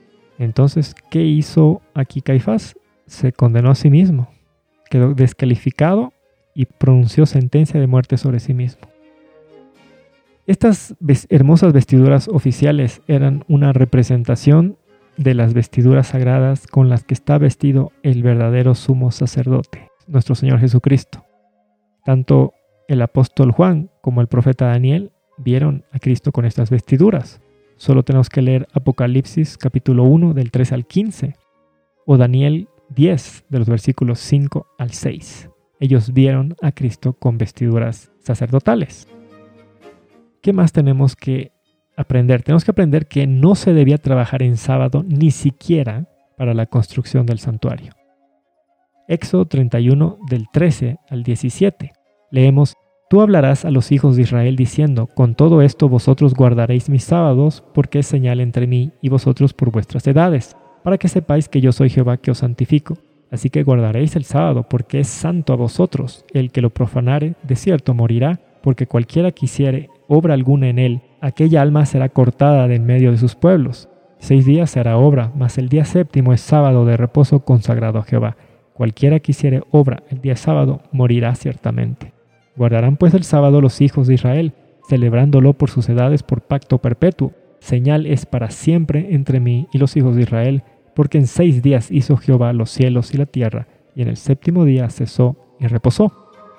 En el comentario bíblico 7a, en la página 40, columna 2, el párrafo 3, leemos Dios ordenó que se construyera un tabernáculo donde pudieran adorar los israelitas durante su peregrinación por el desierto se dieron órdenes del cielo para que ese tabernáculo fuera construido sin demora. Debido a lo sagrado de la obra y la necesidad de premura, algunos arguían que la obra del tabernáculo debía seguir adelante en el sábado, así como en los otros días de la semana. Cristo oyó esas insinuaciones y vio que el pueblo estaba en gran peligro de quedar entrampado al concluir que estaría justificado si trabajaba en sábado, a fin de que el tabernáculo pudiera completarse rápidamente como fuera posible. Entonces recibieron la orden, en verdad guardaréis mis días de reposo. Aunque la obra del tabernáculo debía ser llevada adelante en forma expeditiva, el sábado no debía ser empleado como un día de trabajo. Aún la obra en la casa del Señor debía dar paso a la observancia sagrada del día de descanso del Señor. Hasta ese punto es celoso Dios en honrar el monumento recordativo de la creación. Vamos a estudiar ahora el primer departamento del santuario terrenal, que viene a ser el lugar santo. Vamos a leer en el libro Patriarcas y Profetas la página 315, el párrafo 3. El edificio se dividía en dos secciones mediante una bella y rica cortina o velo, suspendida de columnas doradas, y una cortina semejante a la anterior cerraba la entrada de la primera sección. Tanto estos velos como la cubierta interior que formaba el techo eran de los más magníficos colores, azul, púrpura y escarlata, bellamente combinados, y tenían, recamados con hilos de oro y plata, querubines que representaban la hueste de los ángeles asociados con la obra del santuario celestial, y que son espíritus ministradores del pueblo de Dios en la tierra. En el primer departamento, o lugar santo, estaban la mesa para el pan de la proposición y el candelero, o la lámpara, y el altar del incienso. La mesa del pan de la proposición estaba hacia el norte, así como su cornisa decorada estaba revestida de oro puro. Sobre esta mesa los sacerdotes debían poner cada sábado doce panes, arreglados en dos pilas y rociados con incienso. Por ser santos, los panes que se quitaban debían ser comidos por los sacerdotes. Al sur estaba el candelero de siete brazos con sus siete lámparas. Sus brazos estaban decorados con flores primorosamente labradas y parecidas a lirios. El conjunto estaba hecho de una pieza sólida de oro. Como no había ventanas en el tabernáculo, las lámparas nunca se extinguían todas al mismo tiempo, sino que ardían día y noche. Exactamente frente al velo que separaba el lugar santo del Santísimo y de la inmediata presencia de Dios, estaba el altar de oro del incienso. Sobre este altar el sacerdote debía quemar incienso todas las mañanas y todas las tardes. Sobre sus cuernos se aplicaba la sangre de la víctima de la expiación y el gran día de la expiación era rociado con sangre. El fuego que estaba sobre este altar había sido encendido por Dios mismo y se mantenía como sagrado. Día y noche el santo incienso difundía su fragancia por los recintos sagrados del tabernáculo y por sus alrededores. Entonces, en resumen, en el primer departamento, en el lugar santo del santuario, tenemos tres muebles. Al norte, la mesa del pan de la proposición. Al sur, el candelero de siete brazos, con siete lámparas. Y al oeste, lo que separaba el lugar santo del Santísimo, estaba el altar del incienso, donde se debía quemar el incienso. Ahora veamos el segundo departamento, el lugar santísimo. Vamos a leer en el libro Patriarcas y Profetas, la página 316, el párrafo 3. Más allá del velo interior estaba el lugar santísimo que era el centro del servicio de expiación e intercesión, y constituía el eslabón que unía el cielo y la tierra. En este departamento estaba el arca, que era un cofre de madera de acacia recubierto de oro por dentro y por fuera y que tenía una cornisa de oro encima. Era el repositorio de las tablas de piedra en las cuales Dios mismo había grabado los diez mandamientos. Por consiguiente, se lo llamaba Arca del Testamento de Dios o Arca de la Alianza, puesto que los diez mandamientos eran la base de la alianza hecha entre Dios e Israel. La cubierta del arca sagrada se llamaba propiciatorio. Estaba hecha de una sola pieza de oro y encima tenía dos querubines de oro, uno en cada extremo. Un ala de cada ángel se extendía hacia arriba, mientras la otra permanecía plegada sobre el cuerpo. Véase Ezequiel 1.11. En señal de reverencia y humildad. La posición de los querubines con la cara vuelta el uno hacia el otro y mirando reverentemente hacia abajo sobre el arca representaba la reverencia con la cual la hueste celestial mira la ley de Dios y su interés en el plan de redención. Encima del, propiciatorio estaba la Shekinah, o manifestación de la divina presencia, y desde en medio de los querubines Dios daba a conocer su voluntad. Los mensajes divinos eran comunicados a veces al sumo sacerdote mediante una voz que salía de la nube. Otras veces caía una luz sobre el ángel de la derecha para indicar aprobación o aceptación, o una sombra o nube descansaba sobre el ángel de la izquierda para revelar desaprobación o rechazo. La ley de Dios, guardada como reliquia dentro del arca era la gran regla de la rectitud y del juicio. Esa ley determinaba la muerte del transgresor, pero encima de la ley estaba el propiciatorio, donde se revelaba la presencia de Dios y desde el cual, en virtud de la expiación, se otorgaba perdón al pecador arrepentido. Así, en la obra de Cristo en favor de nuestra redención, simbolizada por el servicio del santuario, la misericordia y la verdad se encontraron la justicia y la paz se besaron. Salmos 85, 10.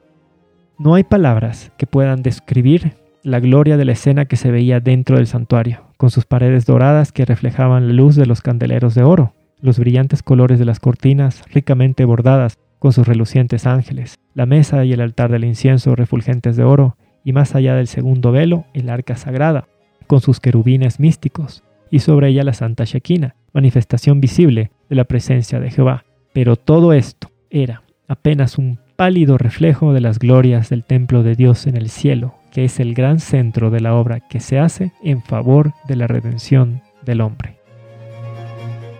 ¿Por qué? Porque el lugar santo y el lugar santísimo del santuario terrenal eran sombra y figura del lugar santo y el lugar santísimo del original, del santuario celestial.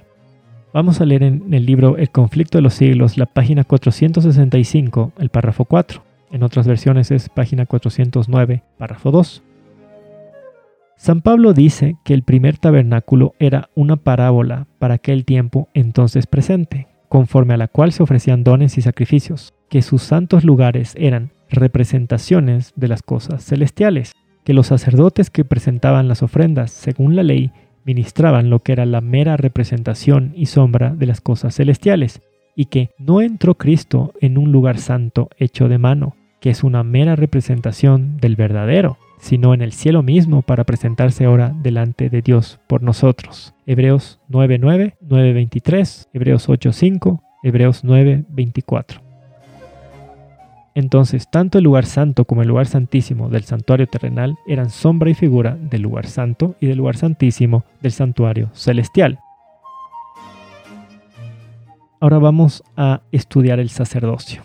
En el libro Patriarcas y Profetas, en la página 320, el párrafo 2, leemos no solo el santuario mismo, sino también el ministerio de los sacerdotes era figura y sombra de las cosas celestiales. Hebreos 8:5. Por eso era de suma importancia y el Señor por medio de Moisés dio las instrucciones más claras y precisas acerca de cada uno de los puntos de este culto simbólico. El ministerio del santuario estaba dividido en dos partes, un servicio diario y otro anual. El servicio diario se efectuaba en el altar del holocausto, en el atrio del tabernáculo y en el lugar santo, mientras que el servicio anual se realizaba en el lugar santísimo. Entonces el sacerdocio, el ministerio sacerdotal, del santuario terrenal consistía en dos partes. El servicio diario lo encontramos en Éxodo 29 del 38 al 39, el servicio anual Levítico 23, 27. Empecemos con el servicio diario. Tal como el nombre lo indica, el servicio diario se realizaba diariamente, primero en el atrio y luego en el lugar santo del santuario propiamente dicho. En el atrio el sacerdote preparaba el incienso y el aceite. Con el incienso y el aceite, el sacerdote entraba al lugar santo, primero a quemar incienso en el altar del incienso y dos veces al día. Éxodo 30 del 7 al 8. Después de haber quemado incienso, el sacerdote terrenal debía limpiar las lámparas del candelero uno por uno. Levítico 24.4. Ya que el tabernáculo no tenía ventanas, las lámparas nunca se extinguían todas al mismo tiempo. Entonces el sacerdote limpiaba y despabilaba cada lámpara. Luego aderezaba esas lámparas con aceite puro de oliva, como leemos en Levítico 24 de 2 al 3 y Éxodo 30 del 7 al 8. ¿Qué simbolizaba el incienso? En Patriarcas y Profetas, en la página 366, el párrafo 1, en otras versiones es la página 321, el párrafo 2, leemos. El incienso que ascendía con las oraciones de Israel representaba los méritos y la intercesión de Cristo, su perfecta justicia, la cual por medio de la fe es acreditada a su pueblo y es lo único que puede hacer el culto de los seres humanos aceptable a Dios. El incienso era un símbolo de la vida de obediencia perfecta y perpetua que Cristo vivió en esta tierra como hombre. Ya hemos mencionado Ezequiel 20, versículo 1. Por medio del incienso, un elemento completamente ajeno y foráneo al israelita, se estaba enseñando al israelita a tener fe en una ofrenda ajena para su justificación. El israelita tenía que entender que era justificado en virtud de una justicia ajena que no era parte de su propia experiencia personal. Luego de quemar incienso, en el altar del incienso dentro del lugar santo, el sacerdote aumentaba aceite a las lámparas. El aceite era un símbolo del Espíritu Santo. Podemos leer Zacarías 4 del 2 al 3 y el versículo 6, o en la parábola de las diez vírgenes, Mateo 25.4.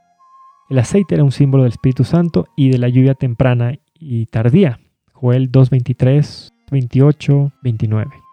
Las lámparas del lugar santo eran una representación de las lámparas originales que se encuentran en el lugar santo del santuario celestial, como leemos en Apocalipsis 4.5, pues ahí el apóstol Juan vio al lugar santo del original, él vio al santuario celestial y vio a Cristo caminando por las lámparas. Si el santuario terrenal fuera un símbolo de Cristo, no tendría sentido que Juan hubiese visto a Cristo caminando en el santuario celestial. Es decir, Cristo caminando dentro de sí mismo no tiene sentido. Cristo estaba caminando en un edificio real donde hay unas lámparas reales que estaban representadas por las lámparas del lugar santo del santuario terrenal. El acto de quemar el sacerdote el incienso en el altar del incienso que se encontraba en el lugar santo primeramente, era una representación del trabajo que Cristo al ascender al cielo y al entrar al lugar santo del santuario celestial tenía que comenzar a hacer. Ese trabajo era presentar su vida de obediencia perfecta y perpetua, como leemos en Hebreos 9:24 y Hebreos 8:3. Presentar esa vida de obediencia perfecta y perpetua a favor del creyente que acepta su total incapacidad de obedecer la ley de Dios, como leemos en Juan 5:42, Jeremías 6:10 el hombre, el creyente que acepta Juan 5.42 y Jeremías 6.10, él va a tener la necesidad de ser justificado en base a esa vida perfecta que él no vivió. Entonces Cristo presenta diariamente y dos veces al día su justicia perfecta a fin de que el hombre pueda ser aceptado o justificado diariamente. Por eso leemos en Romanos 3:24 siendo justificados. Y también Efesios 1:6. El sacerdote terrenal quemaba incienso diariamente y dos veces al día. El israelita era aceptado diariamente y dos veces al día. El israelita era aceptado en promesa, porque la ley demanda una vida de obediencia perfecta y perpetua. La ley no demanda la savia de un árbol para que seamos aceptados. Entonces, cuando el sacerdote quemaba incienso era una justificación en promesa porque la ley no demanda incienso, demanda obediencia perfecta. Pero ¿qué vemos? Vemos que el israelita lo primero era aceptado. Primeramente era justificado por fe en base a un elemento ajeno, que está fuera del israelita. El acto de aumentar el aceite después de que el sacerdote quemó el incienso era una representación del cumplimiento de la promesa que Cristo dio en Juan 14, 16 y Juan 14, 26. Y yo rogaré al Padre y os dará otro consolador, mas el consolador, el Espíritu Santo, al cual el Padre enviará en mi nombre, Él os enseñará todas las cosas y os recordará todas las cosas que os he dicho. Entonces, después de que Cristo presenta diariamente, dos veces al día, justicia perfecta, para que seamos justificados por la fe, Cristo cumple su promesa de rogar al Padre para que nos sea dado el consolador. ¿Qué demanda Dios para otorgarnos al Espíritu Santo como agente regenerador, como habitante? Hechos 5:32. Él demanda obediencia. Entonces Cristo presenta su obediencia para cumplir la condición de Hechos 5:32 y que nos sea otorgado el Espíritu Santo como agente regenerador. Las lámparas dentro del santuario eran aderezadas con aceite diariamente por el sacerdote dos veces al día. Éxodo 30 del 7 al 8. ¿Qué nos enseña esto? Que el hombre no recibe el bautismo del Espíritu Santo una sola vez y para siempre, sino que esta bendición la debe pedir y recibir diariamente. También lo leemos en el Salmo 51 del 10 al 11. El israelita recibía el bautismo del Espíritu Santo diariamente y dos veces al día, y no lo recibía como promesa, sino como una realidad. Ejemplos de esto tenemos Génesis 41-38, Daniel 4 del 8 al 9, Daniel 4, 18. Es decir, la santificación que desarrolló Daniel era realidad. Porque si el Espíritu Santo no era dado como realidad, entonces no hubiese habido santificación antes de Cristo. ¿Qué más nos enseña el ritual simbólico, el servicio diario? Nos enseña de que el bautismo del Espíritu Santo es resultado de que primeramente tenemos que ser aceptados, justificados por la fe. Ritual simbólico enseña que el bautismo del Espíritu Santo bajo la forma de lluvia temprana es un resultado de estar siendo aceptados en Cristo en virtud de su justicia perfecta, ya que la demanda para que el Espíritu Santo sea otorgado es obediencia, de acuerdo a Hechos 5.32, y esa obediencia es la obediencia de Cristo. No puede haber bautismo del Espíritu Santo sin santuario celestial y sin sacerdocio de Cristo. No puede haber, porque si no hay sacerdocio, si no hay el sacerdote que entra, quema el incienso y, luego aumenta aceite a las lámparas, el israelita no era justificado y no recibía bautismo diario del Espíritu Santo. Eso nos enseñó Dios en símbolos. Entonces en la realidad tiene que ser así. Si Cristo no presenta su justicia perfecta, si no hay su sacerdocio, si no hay santuario celestial, no hay bautismo al Espíritu Santo. No hay. Entonces en nosotros solo va a haber obras de la carne. Por medio de este ritual simbólico, Dios nos está enseñando que el hombre, ¿qué tiene que aceptar primero? Tiene que aceptar la vigencia de la ley, la vigencia de los diez mandamientos, porque todo el ritual está girando en torno a esta ley que está en el lugar santísimo dentro del arca del pacto dentro del, propiciatorio. Es esta la ley la que está demandando obediencia perfecta. Es esta ley la que nos condena la paga del pecado es muerte, muerte segunda. Es esta ley. Es por eso que ahí es donde hay que acudir con el cordero. Es por eso que ahí es donde el sacerdote quema el incienso, aumenta aceite a las lámparas. Dios nos está enseñando que el hombre que acepta la vigencia de esta ley, de los diez mandamientos, es justificado por fe diariamente en base a una justicia ajena a sí mismo, la justicia perfecta de Cristo. El israelita debía confiar por la fe en algo que estaba fuera de sí mismo, el incienso que simbolizaba una obediencia fuera de sí mismo, la justicia de Cristo. Es decir, el israelita era justificado por fe. Todo hombre que se va a salvar va a ser justificado por fe. No es que los israelitas eran justificados en base a las obras de la ley, ellos eran justificados por la fe. El animal a sacrificar, además de ser un sacrificio, era también una ofrenda, pues debía ser sin defecto alguno, esta simbólica perfección estaba apuntando a la perfección de Cristo. Una perfección que va más allá de su vida de obediencia perfecta, pues incluye también su naturaleza sin mancha de pecado. Es por eso que se le describe como un cordero sin mancha y sin contaminación. Para poder ser nuestro sustituto en la vida, debía ser nuestro sustituto desde el vientre. Es por eso que Cristo como hombre fue engendrado por Dios mismo sin mancha de pecado, como leemos en Lucas 1.35. Es por eso que está escrito, el santo ser que nacerá será engendrado del Espíritu Santo. Eso se le dijo a María, el Espíritu Santo descenderá sobre ti. ¿Para qué? Para engendrar la naturaleza humana de Cristo. Porque si Cristo hubiese sido engendrado de José y de María, hubiese nacido con una naturaleza pecaminosa como nosotros, con una inclinación al mal, y no hubiese podido ser nuestro sustituto perfecto sin manches y contaminación. Cristo como hombre fue engendrado por Dios Espíritu Santo, sin mancha de pecado, a diferencia de todo descendiente de Adán que es engendrado con una naturaleza pecaminosa, bajo condenación, pues la ley condena nuestro estado de ser. Si esto no fuera cierto, no hubiese absoluta ninguna necesidad de que Cristo hubiese sido engendrado por el Espíritu Santo. Si yo puedo, con una naturaleza pecaminosa, alcanzar la perfección necesaria para ser aceptado por Dios, en primer lugar, no necesito a Cristo. No necesito. ¿Para qué vino? ¿Para qué vino la tierra? Si yo, con mi naturaleza pecaminosa, puedo desarrollar, alcanzar esa perfección necesaria para que Dios me acepte en mí mismo, Dios me mira y diga, tú eres 100% justo, obediente, aprobado, ¿para qué necesito a Cristo? ¿Para qué? Solo necesitaría, no sé, el Espíritu Santo que venga y como por arte de magia me, me haga perfecto, ¿no es verdad? Pero Cristo entonces, ¿para qué vino? Y es más, ¿para qué vino? ¿Y por qué no podía ser engendrado de José y María? si el hombre puede desarrollar una naturaleza, una obediencia perfecta con la naturaleza con la que somos engendrados, ¿por qué leemos que fue engendrado por el Espíritu Santo? Porque tenía que ser engendrado sin mancha de pecado. Y, no es, y esto no, es, no era solo para hacer un alarde de milagro de que María embarazada siendo virgen. O sea, esto no era... Los milagros de Dios no son para hacer simplemente un show, un espectáculo. Todo tiene un propósito. Todo lo que Cristo hizo en esta tierra tuvo un propósito, desde su engendramiento. Si la ley no condenara mi naturaleza pecaminosa, entonces Cristo bien podía haber nacido de José y María y ser el Hijo de Dios perfecto, sin manchas y contaminación. Pero no fue así. No está escrito así. Lucas 1.35 está satisfaciendo la demanda de la ley que demanda que tengamos una naturaleza sin mancha de pecado, como está escrito en 1 Pedro 1.15 al 16. Porque la ley condena nuestro estado de ser. Así como la ofrenda del incienso, el trabajo del sacerdote empezaba en el atrio y no terminaba allí, sino que continuaba dentro del santuario en el lugar santo. Así también con el sacrificio por los pecados. El trabajo del sacerdote empezaba en el atrio, donde se sacrificaba el animal, continuaba en el lugar santo. Vamos a leer en el libro Patriarcas y Profetas la página 367, el párrafo 3. En otras versiones es la 322, el párrafo 3. La parte más importante del servicio diario era la que se realizaba en favor de los individuos. El pecador arrepentido traía su ofrenda a la puerta del tabernáculo y colocando la mano sobre la cabeza de la víctima, confesaba sus pecados. Así, en un sentido figurado, los trasladaba de su propia persona a la víctima inocente.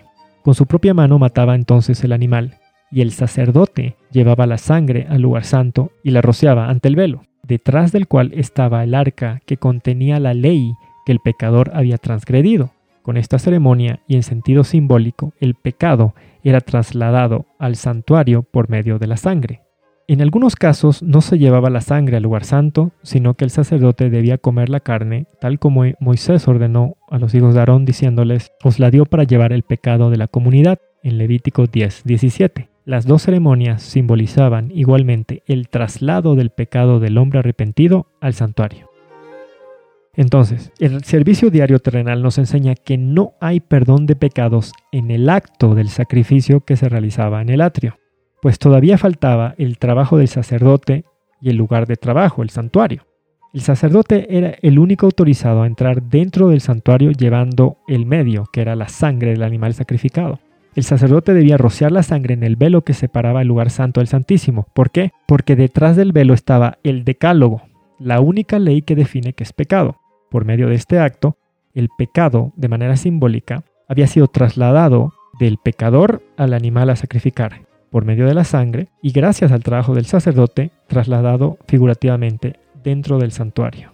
Es decir, para que el pecado del israelita pudiera ser perdonado, era necesario que el pecado sea trasladado hasta el santuario. ¿Cómo era trasladado? Era gracias al animal sustituto, gracias a, que, a la sangre del animal sacrificado gracias al trabajo del sacerdote y gracias al santuario. Porque el pecador no podía agarrar la sangre del animal y entrar él mismo dentro del santuario bajo pena de muerte. Necesitaba del trabajo de un sacerdote. Sin estos elementos no puede haber perdón de pecados. No puede haber perdón de pecados. ¿Qué necesitamos para el perdón de pecados? El animal a sacrificar, el trabajo del sacerdote y el santuario. No bastaba con que yo lleve el cordero, lo sacrifique y ahí, y ahí mis pecados borrados, no. Ahí mis, mis pecados se fueron al mar, al fondo del mar, no. Ahí mis pecados son blancos como la nieve, no. Falta todavía un trabajo que hacer, falta que el sacerdote y el que está autorizado tome la sangre y entre con la sangre dentro del santuario, para que así de manera simbólica mi pecado sea trasladado dentro del santuario. Entonces este ceremonial nos enseña que en la cruz no hubo perdón de pecados ni hubo justificación. Si bien una justificación y un perdón de pecados como un solo paquete, sin hacer distinción entre ofrenda y sacrificio, y además completos en la cruz, fue una verdad presente para los reformadores en el siglo XVI, hoy ya no vivimos en el siglo XVI. Hoy ya no es una verdad presente para la iglesia de la Odisea. Los reformadores en el siglo XVI fueron hombres guiados por Dios. No cabe la menor duda de ello. Pero ellos vienen, ellos venían después de más de mil años de oscuridad, de tinieblas espirituales por culpa del cuerno pequeño. Entonces ellos sacaron joyas que estaban escondidas, encontraron la justificación por la fe. Es bíblico la justificación por la fe. El israelita era justificado en virtud de una justicia ajena, el incienso. Como resultado de la justificación recibió el Espíritu Santo. Esas son verdades, pero esa justificación por la fe no ocurría en el acto de la muerte del Cordero.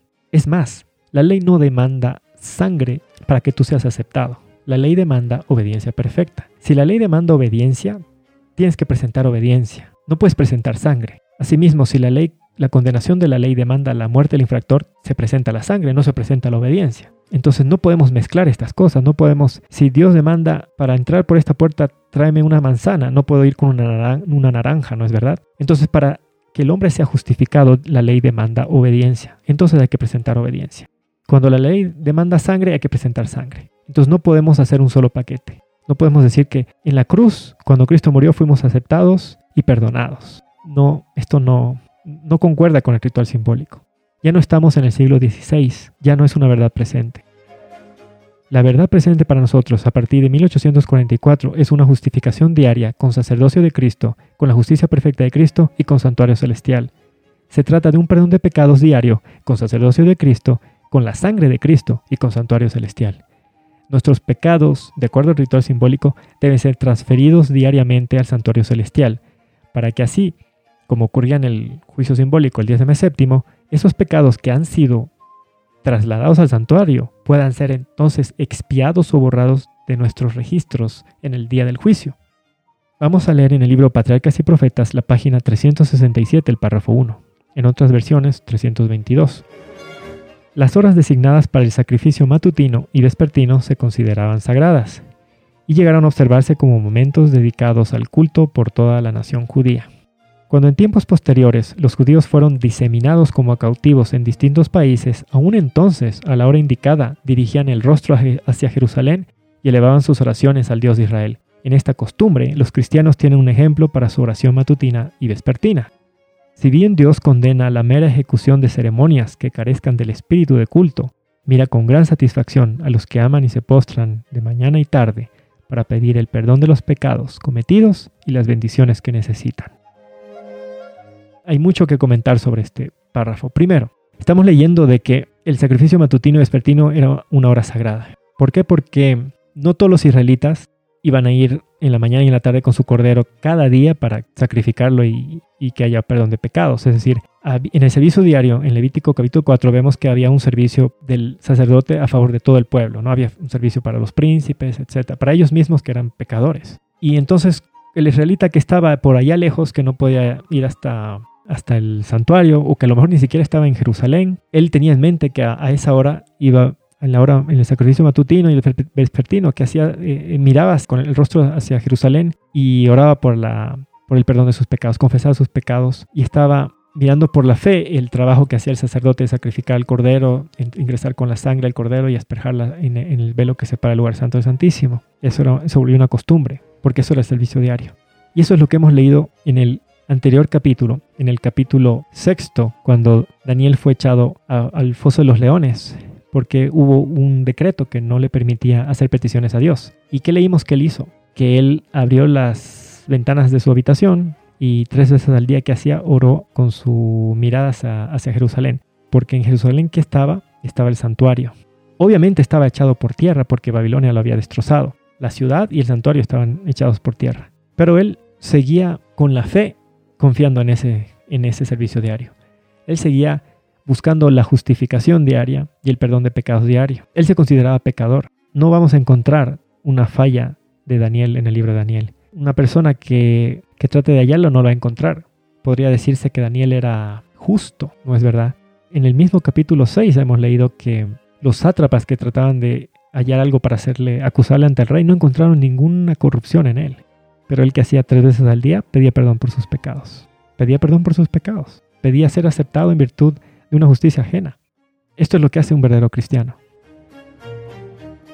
Ahora, cuando leemos que en esta costumbre los cristianos tenemos un ejemplo para oración matutina y vespertina, no quiere decir que nosotros tenemos que estar buscando abrir la ventana y ver hacia, qué lado está Jerusalén y así se lo voy a orar, porque eso sería estar echando por tierra el santuario celestial, sería estar confiando en un santuario que está echado por tierra como en los tiempos de Daniel y estar tratando de confiar en un sacerdocio que ya no existe, en un cordero, en un incienso. Ya no necesitamos hacer eso porque Cristo está en el santuario celestial y está presentando ya no incienso, ya no la savia de un árbol, sino su obediencia perfecta. Está presentando su sangre derramada en la cruz.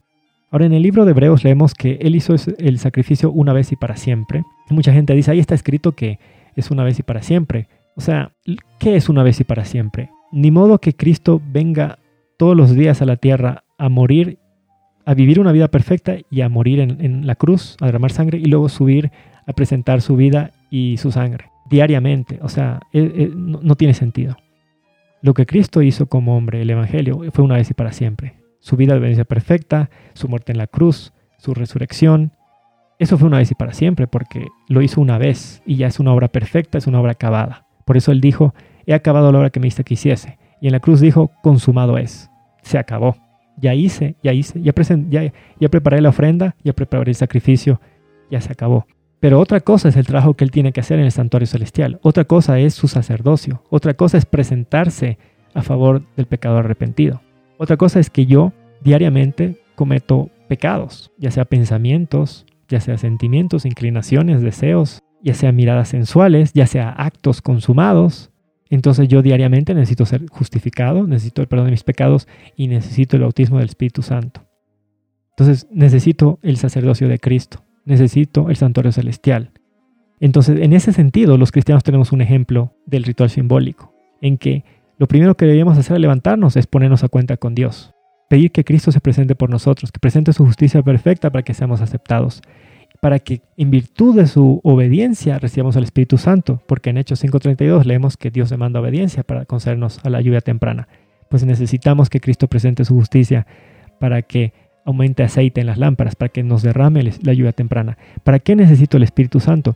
Lo necesito porque como yo soy pecador, como tengo una inclinación al mal, como no puedo obedecer la ley de Dios, necesito que el Espíritu Santo crea en mí las condiciones que necesito para obedecer.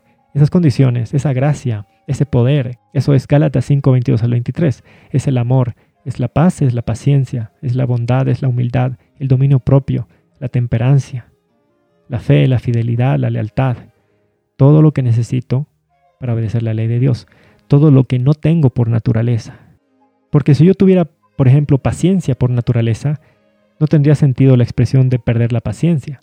¿Cómo la puedo perder si es algo natural?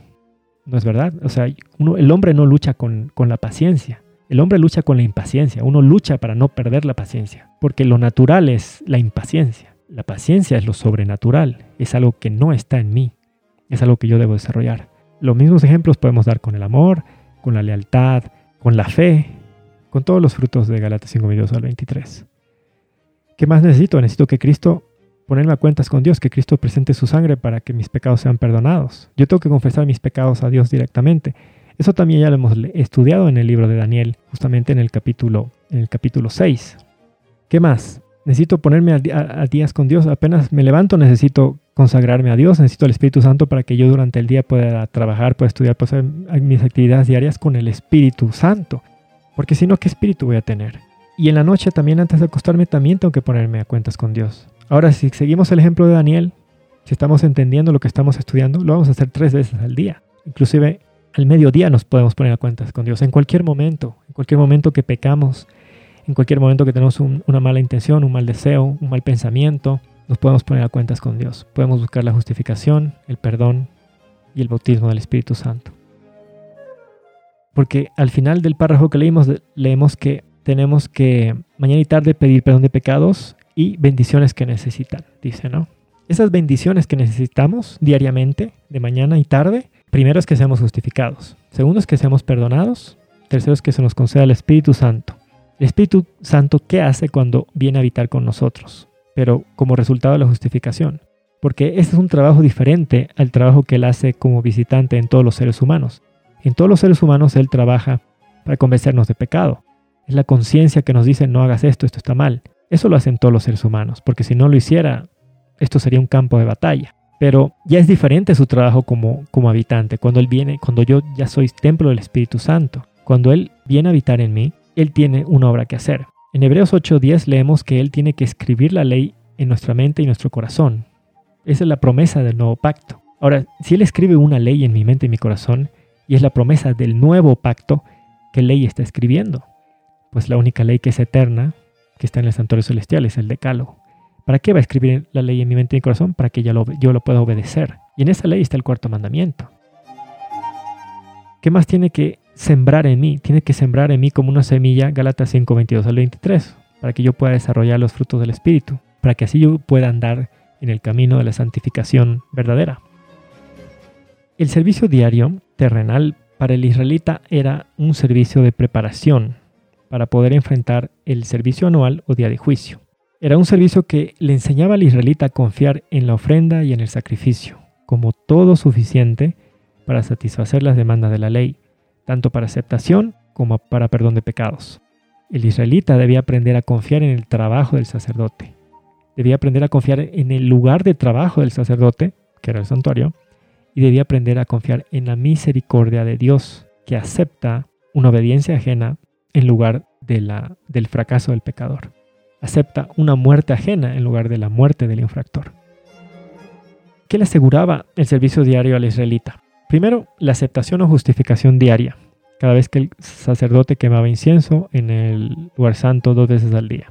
Le aseguraba el perdón de pecados confesados diarios cuando el sacerdote rociaba la sangre del sustituto en el segundo velo. Y le aseguraba el bautismo diario del Espíritu Santo cada vez que el sacerdote aumentaba aceite a las lámparas en el lugar santo. Así es como el verdadero israelita estaba preparado para el servicio anual. En el libro Patriarcas y Profetas, la página 368, el párrafo 1, en otras versiones es página 323, leemos. Esta, el servicio diario, era la obra que se hacía diariamente durante todo el año. Con el traslado de los pecados de Israel al santuario, los lugares santos quedaban manchados, y se hacía necesaria una obra especial para quitar de allí los pecados. Dios ordenó que se hiciera expiación para cada una de las sagradas divisiones, lo mismo que para el altar. Así limpiará y lo santificará de las inmundicias de los hijos de Israel. Levítico 16, 19. Entonces, como diariamente los pecados del israelita, de todos los israelitas, eran transferidos simbólicamente dentro del santuario por medio de la sangre, era necesario un día para purificar el santuario, para borrar los pecados del pueblo. Ese servicio era el servicio anual. En el libro Patriarcas y Profetas, en la página 368, el párrafo 2, leemos, Una vez al año, en el gran día de la expiación, el sacerdote entraba en el lugar santísimo para limpiar el santuario. La obra que se llevaba a cabo allí completaba el ciclo anual de ceremonias.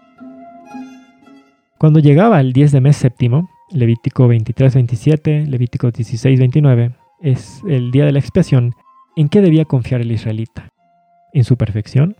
¿Debía el israelita ir y presentarse al santuario y decir, ya soy perfecto, ahora sí me voy a presentar delante de Dios? Y el, sacerdote le decía, a ver, te voy a revisar, sí, eres perfecto, adelante, entra al lugar santísimo, preséntate delante de Dios y se aceptado en ti mismo. No. No, eso no nos enseña el ritual simbólico.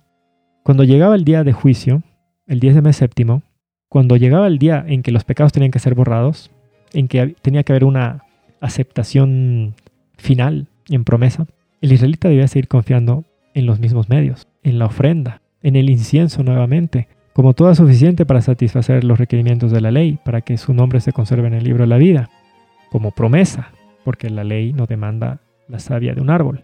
Tenía que seguir confiando en el sacrificio del animal como todo suficiente para satisfacer la condenación de la ley para que sus pecados perdonados sean borrados, en promesa porque la ley no demanda la sangre de un animal, sino la del infractor. ¿En qué más tenía que confiar el israelita? Tenía que confiar en el trabajo del sumo sacerdote. Tenía que seguir confiando en el lugar de trabajo que era el santuario, en este caso el lugar santísimo. Y tenía que seguir confiando en la misericordia de Dios, del Padre, que en el juicio seguía aceptando un elemento que estaba completamente fuera del israelita y una muerte que no era la del israelita. El israelita en el juicio debía seguir confiando en el acto del sumo sacerdote de quemar incienso, Levítico 16 del 12 al 13, y en el acto de rociar la sangre sobre el propiciatorio, Levítico 16, 15 al 16. Y hemos leído que tanto el trabajo del sacerdote en el servicio diario como el trabajo del sumo sacerdote en el servicio anual eran tan solo una representación del sacerdocio de Cristo. Hebreos 7:24. En el santuario celestial, Cristo también está haciendo servicios diarios celestial, Romanos 3:24, para los creyentes vivos, Isaías 38 del 18 al 19 y está realizando día de juicio para los que ya han pasado al descanso. Esto va a quedar más claro cuando estudiemos el capítulo 9 sobre la profecía de las 2300 tardes y mañanas. Si no hubiese habido traslado de pecados por medio de la sangre al santuario, no hubiese tenido sentido alguno que hubiera un día de purificación del santuario, como leemos en Levítico 16, 16. El santuario debía ser purificado de todos los pecados que habían sido previamente transferidos al santuario durante el servicio diario. Y otra cosa que nos enseña el ritual simbólico es que únicamente los pecados que habían sido transferidos al santuario podían ser expiados o borrados. Entonces, ¿qué, lección aprendemos de esto? Que de igual manera, si nuestros pecados hoy no son transferidos al santuario celestial en virtud de la sangre de Cristo, entonces en el juicio no van a ser borrados, no van a ser borrados.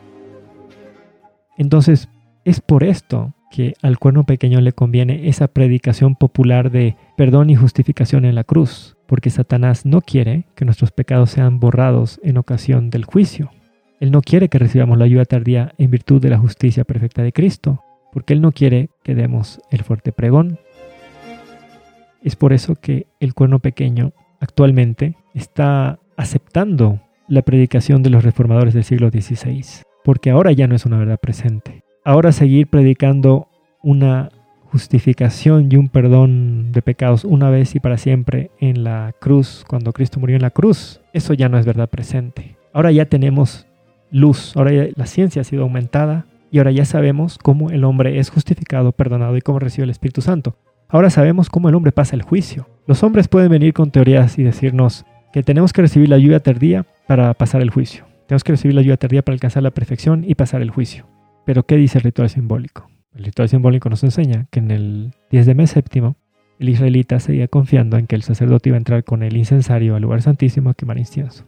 Nuevamente entraba con la sangre del macho cabrío y la rociaba sobre el propiciatorio. Había una justificación en el juicio en base a una justicia ajena.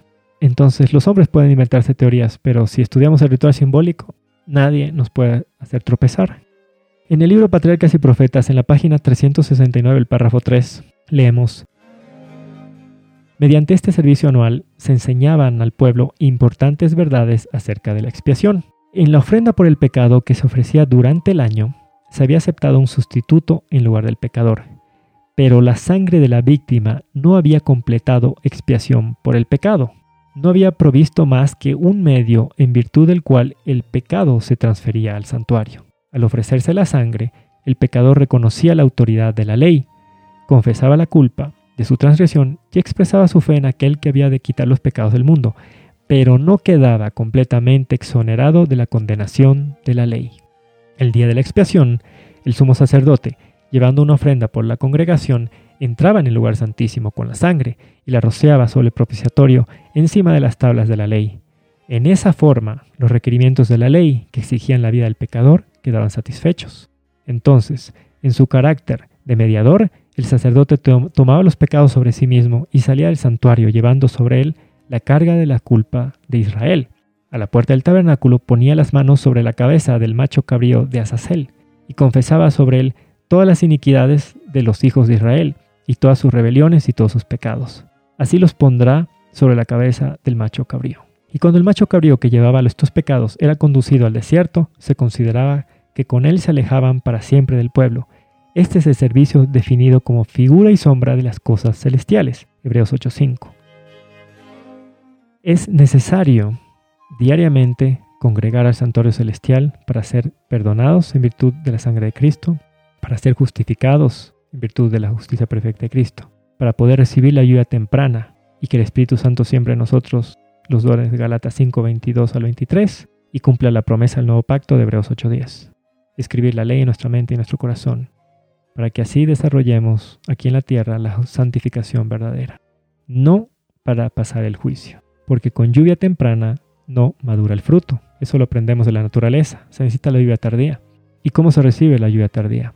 La lluvia tardía debe ser dada luego de que los pecados son borrados. ¿Y cuándo son borrados los pecados? Luego de pasar el juicio. Levítico 16, 16. Porque en Hechos 3.19 leemos, Así que arrepentíos y convertíos, para que sean borrados vuestros pecados, pues vendrán los tiempos de refrigerio de la presencia del Señor, enviará a Jesucristo que os fue antes anunciado. Aquí en Hechos 3.19 al 20 tenemos un orden perfecto. Es la síntesis de todo. Arrepentíos y convertidos es el servicio diario. Sean borrados vuestros pecados, ya es juicio. Levítico 16.16.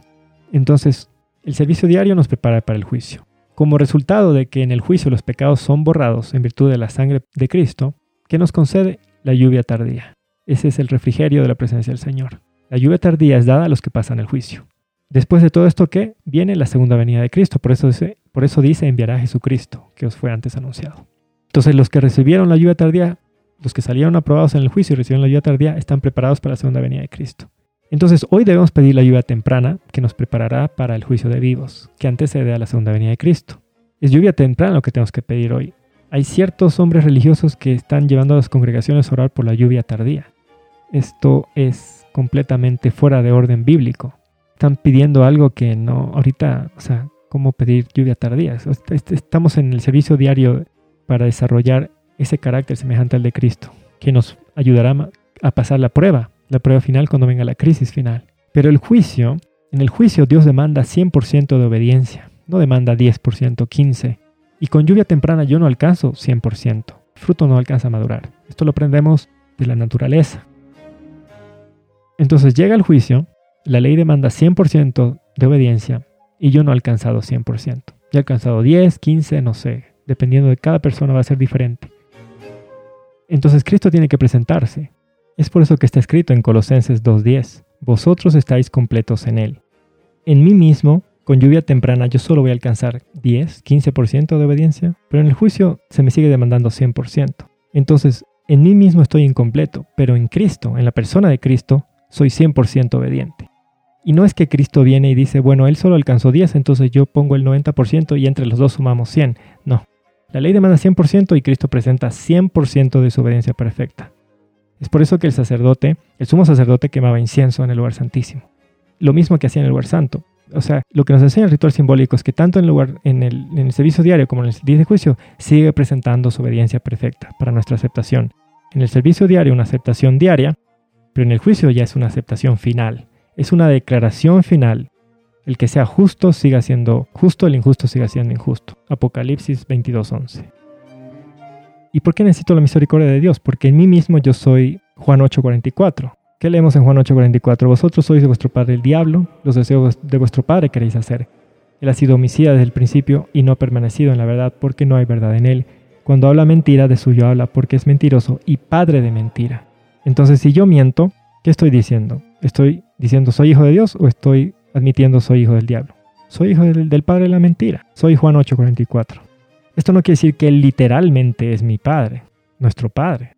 Él no, no, puede, los ángeles no tienen capacidad de engendrar, porque si no, el mundo estaría lleno de diablos. Esto sería algo terrible. No tiene sentido eso. No hay ninguna parte de la Biblia donde diga que él ha dado capacidad a los ángeles de engendrar, de reproducirse. Ahora hay gente que usa versículos de la Biblia donde dice que las hijas de, los hombres conocieron a los, gigantes. Están creando fábulas a partir de versículos fuera de contexto. Pero Juan 8:44 nos está diciendo que el diablo es nuestro padre en sentido espiritual, no literal. En el sentido en que tenemos la misma naturaleza. Somos mentirosos, homicidas, avaros, depravados, desleales, somos todo lo que, lo que Él es. Pero en Cristo yo soy hijo de Dios.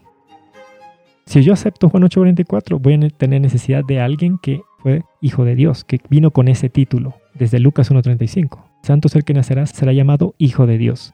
Entonces, si Él se presenta, Él presenta su vida perfecta en el santuario celestial, yo en mí mismo soy hijo del diablo, pero en Cristo soy declarado hijo de Dios. Soy completo en Él.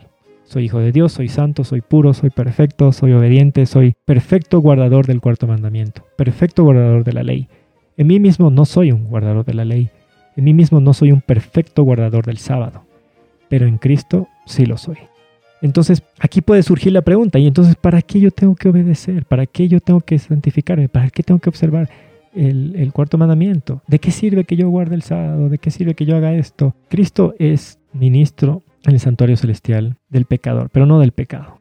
Esa declaración que Dios hace en el cielo de yo te declaro 100% justo en, mi Hijo amado, en Cristo, Él quiere que sea una realidad aquí en la tierra, como resultado. Por eso se nos concede el Espíritu Santo como agente regenerador, para que podamos desarrollar esa obediencia genuina y verdadera, no para ser aceptados, no para que el israelita vaya donde el sacerdote y diga, ya no traje mi cordero porque ahora yo ya soy perfecto. Eso no, eso no ocurría en el ritual simbólico.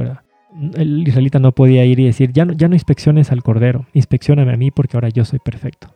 No, el sacerdote inspeccionaba al cordero porque el cordero era el que tenía que ser perfecto, el sustituto, Cristo. Y Cristo fue inspeccionado. Él fue llevado ante Pilatos y ¿qué dijeron las autoridades romanas? No hallamos ninguna falta en él. Entonces Cristo fue inspeccionado. Cristo fue hallado perfecto porque Él es el cordero sin mancha y contaminación. Cuando Jesús dijo a Nicodemo en Juan capítulo 3, tienes que nacer de nuevo, Él no le estaba hablando a un pagano, a un gentil, a un hombre irreligioso, a un ateo, eh, a un musulmán. Él estaba hablando a un líder religioso del pueblo de Dios en aquel tiempo. Estaba hablando a un maestro, a un teólogo, a un anciano que durante muchos años seguramente guardó los diez mandamientos, el sábado, guardó las fiestas, los sábados ceremoniales, es decir, la ley ceremonial, cuántos años dio su diezmo, etcétera, etcétera. Cuántas veces hizo obra misionera, visitó a los enfermos, hizo obras. ¿Y qué le dijo el Señor Jesús? No puedes ver el reino de Dios a menos que nazca de nuevo. Tienes que nacer de nuevo. Y le dijo, no has nacido de nuevo. Y Nicodemo se enojó y le dijo, ¿cómo puede un hombre eh, volver a entrar al vientre de su madre? No es que él estaba entendiendo de manera literal que el Señor le dijo, tienes que nacer de nuevo literalmente. Eso sería un absurdo. Pero él se molestó él se molestó porque Cristo le estaba hablando como a un mundano cualquiera, porque él entendió que Cristo le estaba pasando de largo sus diezmos, sus obras, su todo, todo lo que él había hecho. Ahora, ¿eso quiere decir que eso no vale entonces? No, no tiene sentido, porque entonces el Señor Jesús no nos, o sea, la ley no nos, ¿cómo nos puede demandar amar a Dios y amar al prójimo? Cuando leímos en el estudio de Daniel capítulo quinto, cuando llegó el juicio de Belsasar, leímos que él que sintió en ese momento que él tenía que dar cuenta de su mayordomía. Y, mencionamos, mayordomía es en qué invirtió su tiempo, su dinero, sus facultades mentales. Entonces nosotros tenemos que dar cuenta de nuestra mayordomía, de nuestras obras, de nuestros actos. Pero una cosa es cuál es la justicia, la obediencia por la cual somos aceptados y otra es nuestra experiencia, nuestra santificación personal. Una cosa es la justicia de la fe y otra es la justicia de la ley. Y lo que bíblicamente está escrito es que nosotros no podemos por naturaleza obedecer la ley.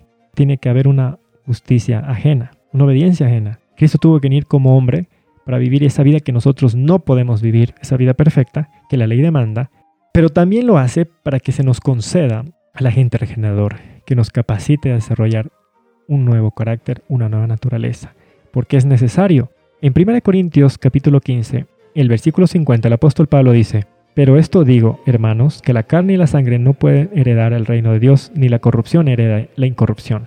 Está diciendo lo mismo que nuestro Señor Jesús le dijo a Nicodemo. Le está diciendo, no puedes ver el reino de Dios, así tal como has sido engendrado en el vientre de tu madre, así tal como somos engendrados en el vientre de nuestra madre, con esa naturaleza pecaminosa, con esa inclinación al mal, esa, esa corrupción. No podemos heredar el reino de Dios. No podemos mirar a Dios cara a cara, porque tenemos la ley condena nuestro estado de ser. Y esa obediencia que nosotros tratamos de hacer con esta misma naturaleza pecaminosa nos sirve. Es, tratar de sacar algo puro de algo inmundo. Es algo que no es aceptable. Lo que tiene que ocurrir es que tenemos que nacer de nuevo. necesitamos que el Espíritu Santo venga a nosotros y cree en nosotros porque es un Dios creador, así como que Dios Espíritu Santo, leemos en Lucas 1.35 que Él creó la naturaleza humana de Cristo en calidad de Dios creador, Él crea en nosotros Gálatas 5.22 al 23. Esa es la nueva naturaleza, ese es el corazón de carne en lugar del corazón de piedra, que es nuestra naturaleza pecaminosa. Él crea una nueva naturaleza en nosotros. Esto no quiere decir que hay dos seres dentro de nosotros, o, como dos fantasmas, dos espíritus, no. Él crea una naturaleza dentro de nosotros, son los dones del Espíritu. Es la capacidad para amar, es la fe, la lealtad, que nosotros tenemos que desarrollar. En 1 Corintios 15, 51 seguimos leyendo, He aquí os digo un misterio, no todos dormiremos, pero todos seremos transformados. Cuando dice no todos dormiremos, es decir, es porque la muerte primera que experimenta el ser humano es considerada como un sueño. Así lo manejó el nuestro Señor Jesús cuando murió. Lázaro dijo, eh, Lázaro duerme. Y cuando no le entendieron, le dijo a los discípulos, él, ha muerto. Para bíblicamente hablando, la muerte es un sueño, la muerte primera. Pero hay una muerte segunda, la de Apocalipsis 21.8. Esa ya es una muerte eterna. Eso es cuando la tierra sea purificada con fuego y azufre. El resultado va a ser eterno porque va a ser como si nunca hubiésemos existido. Pero cuando Pablo dice, aquí os digo un misterio, no todos dormiremos, es no todos vamos a ir al descanso, pero todos vamos a ser transformados. En un momento, en un abrir y cerrar de ojos a la final trompeta, es decir, en la segunda venida de Cristo. Porque tocará la trompeta y los muertos serán resucitados incorruptibles y nosotros seremos transformados. Cuando dice nosotros seremos transformados, los que quedemos vivos hasta la segunda venida de Cristo. ¿Por qué? Porque va a haber una generación que ciertamente somos nosotros, que va a experimentar el juicio de vivos. Porque si yo ahorita voy, si ahorita vamos al descanso, si el Señor nos manda al descanso, se acabó nuestro tiempo de gracia. Nuestro caso tiene que ser tomado en el juicio y hasta ahí llegamos. Pero otra cosa que estudiamos en Daniel capítulo quinto es que el rey Belsasar, su caso fue tomado en juicio aún él estando vivo. Él experimentó un juicio de vivo y fue hallado falto. Eso era una historia profética. Va a llegar una generación aquí en la tierra, que seguramente somos nosotros, que va el Señor a empezar a tomar el caso de los vivos. Y si salimos aprobados y llegamos vivos a la segunda venida de Cristo, vamos a ser personas que nunca han experimentado la, muerte primera. Ese es el misterio que está hablando en 1 Corintios 15, 51. No todos dormiremos, pero seremos ciertamente transformados en un abrir y cerrar de ojos. Y luego dice, ¿por qué es necesario que seamos transformados? En el 53, versículo 53. Porque es necesario que esto corruptible sea vista de incorrupción y esto mortal de inmortalidad. Es necesario que la naturaleza con la que yo he sido engendrado en el vientre de mi madre, esa naturaleza pecaminosa, esa inclinación al mal, que no puedo ver a Dios con esa naturaleza, sea eliminada. Y si es eliminada, con la única naturaleza que me va a quedar es con aquella que fue creada por Dios Espíritu Santo.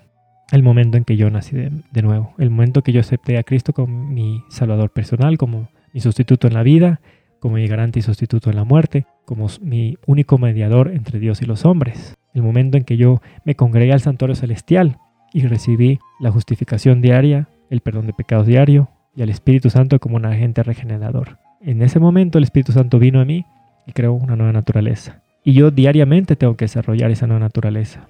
Y va a haber un conflicto entre esa naturaleza santa y esta naturaleza carnal, terrenal con la que yo he sido engendrado. Ese mismo conflicto lo tuvo Pablo cuando dijo, porque lo que hago no lo entiendo, pues no hago lo que quiero, sino lo que aborrezco, eso hago en Romanos 7, 15, el 16, al 19, al 20. En, en, todos estos versículos, en el capítulo 7 de Romanos, él está hablando de ese conflicto entre esa naturaleza santa que ha sido creada por el Espíritu Santo el momento que nació de nuevo y esa naturaleza con la que él heredó de sus padres, con la que fue engendrado, esa inclinación al mal. El momento en que nacemos de nuevo hay ese conflicto. Porque el momento en que nacemos de nuevo, el Espíritu Santo no erradica esa naturaleza pecaminosa. Porque de acuerdo a 1 Corintios 15, Estamos leyendo que el único momento en que va a ser erradicado, erradicado es en la segunda venida de Cristo. Después de que has pasado el juicio, ya sea estando descansando en la tumba o habiendo salido aprobado en el juicio de vivos. En la segunda venida de Cristo es recién erradicada y ahí recién vas a poder ir al cielo con Cristo y ver cara a cara a Dios. Antes de eso no. Antes de eso estamos aquí en la tierra con este conflicto entre esa naturaleza pecaminosa y esa naturaleza, esa nueva naturaleza que ha sido creada por Dios Espíritu Santo. Ese corazón de carne luchando con el corazón de piedra. Entonces, volviendo a Hechos 3, 19, 20. Así que arrepentíos y convertíos para que sean borrados vuestros pecados, pues vendrán tiempos de refrigerio de la presencia del Señor, enviará a Jesucristo que os fue antes anunciado. Arrepentidos y convertidos es el servicio diario. Sean borrados nuestros pecados es el día de juicio. Vendrán tiempos de refrigerio, es lluvia tardía, enviaré a Jesucristo y segunda venida de, eh, segunda venida de Cristo. Es un orden perfecto. Primero servicio diario, que te prepara para qué? Para el juicio, donde son borrados los pecados. Levítico 16, 16. Como resultado de que son borrados tus pecados, ¿qué te concede el Señor? Tiempos de refrigerio, lluvia tardía. Lluvia tardía únicamente al que pasa el juicio. Entonces es imposible que yo reciba lluvia tardía para pasar el juicio, porque entonces se rompe el orden de Hechos 3, 19 al 20.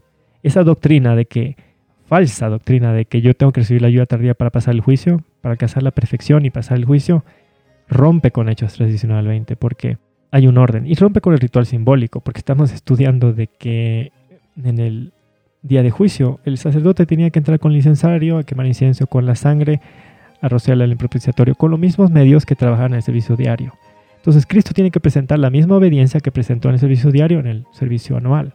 No, no es que en el, en el juicio el israelita iba y decía, bueno, ya alcancé la perfección, déjeme pasar al lugar santísimo. No, no es que el israelita en el día de, su juicio iba y decía, ya alcancé la perfección, examíname a mí, sacerdote. No, tenía que seguir examinando y buscando la perfección en el animal sustituto. Entonces, las teorías de los hombres pueden llevarnos a, la perdición, pero si entendemos el ritual simbólico, no, no nos van a hacer tropezar jamás. Y en Hechos 3, 19 al 20 tenemos un breve resumen de lo que aprendemos en el ritual simbólico. Servicio diario, preparación para el día de juicio. Resultado de pecado borrado en el día de juicio, lluvia tardía. Y todo esto antes de la segunda venida de Cristo. En Testimonios para Maestros, en la página 506, el párrafo 2, leemos, A menos que haya caído la lluvia temprana, no habrá vida. La hoja verde no aparecerá.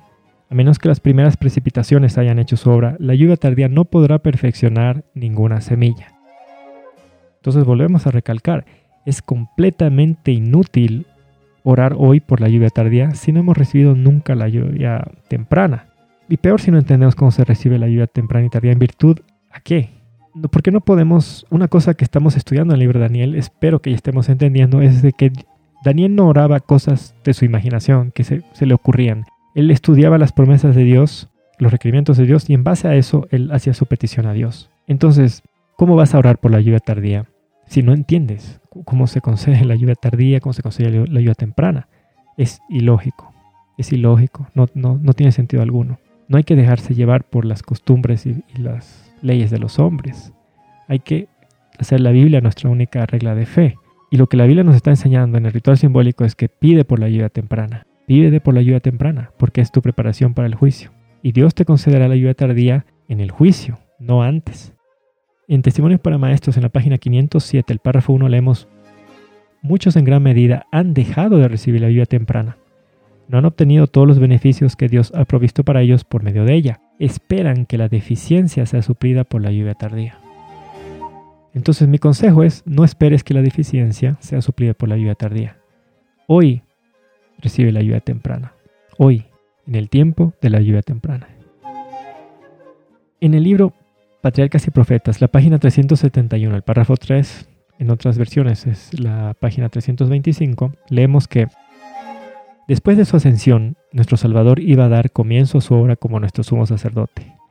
El apóstol Pablo dice, no entró Cristo en el santuario hecho por los hombres, figura del verdadero, sino en el cielo mismo, para presentarse ahora por nosotros ante Dios. Hebreos 9:24. Como el ministerio de Cristo iba a consistir en dos grandes divisiones, ocupando cada una un periodo de tiempo y teniendo un sitio distinto en el santuario celestial, asimismo el culto simbólico consistía en servicio diario y anual, y a cada uno de ellos se dedicaba una sección del tabernáculo. Como Cristo después de su ascensión compareció ante la presencia de Dios para ofrecer su sangre en beneficio de los creyentes arrepentidos, así el sacerdote rociaba en el servicio diario la sangre del sacrificio en el lugar santo en favor de los pecadores. Aunque la sangre de Cristo habría de librar del pecador arrepentido de la condenación de la ley, no anulaba el pecado. Este queda registrado en el santuario hasta la expiación final. Así en el símbolo, la sangre de la víctima quitaba el pecado del arrepentido, pero quedaba en el santuario hasta el día de la expiación. En el gran día del juicio final, los muertos han de ser juzgados por las cosas que están escritas en los libros según sus obras. Apocalipsis 20:12.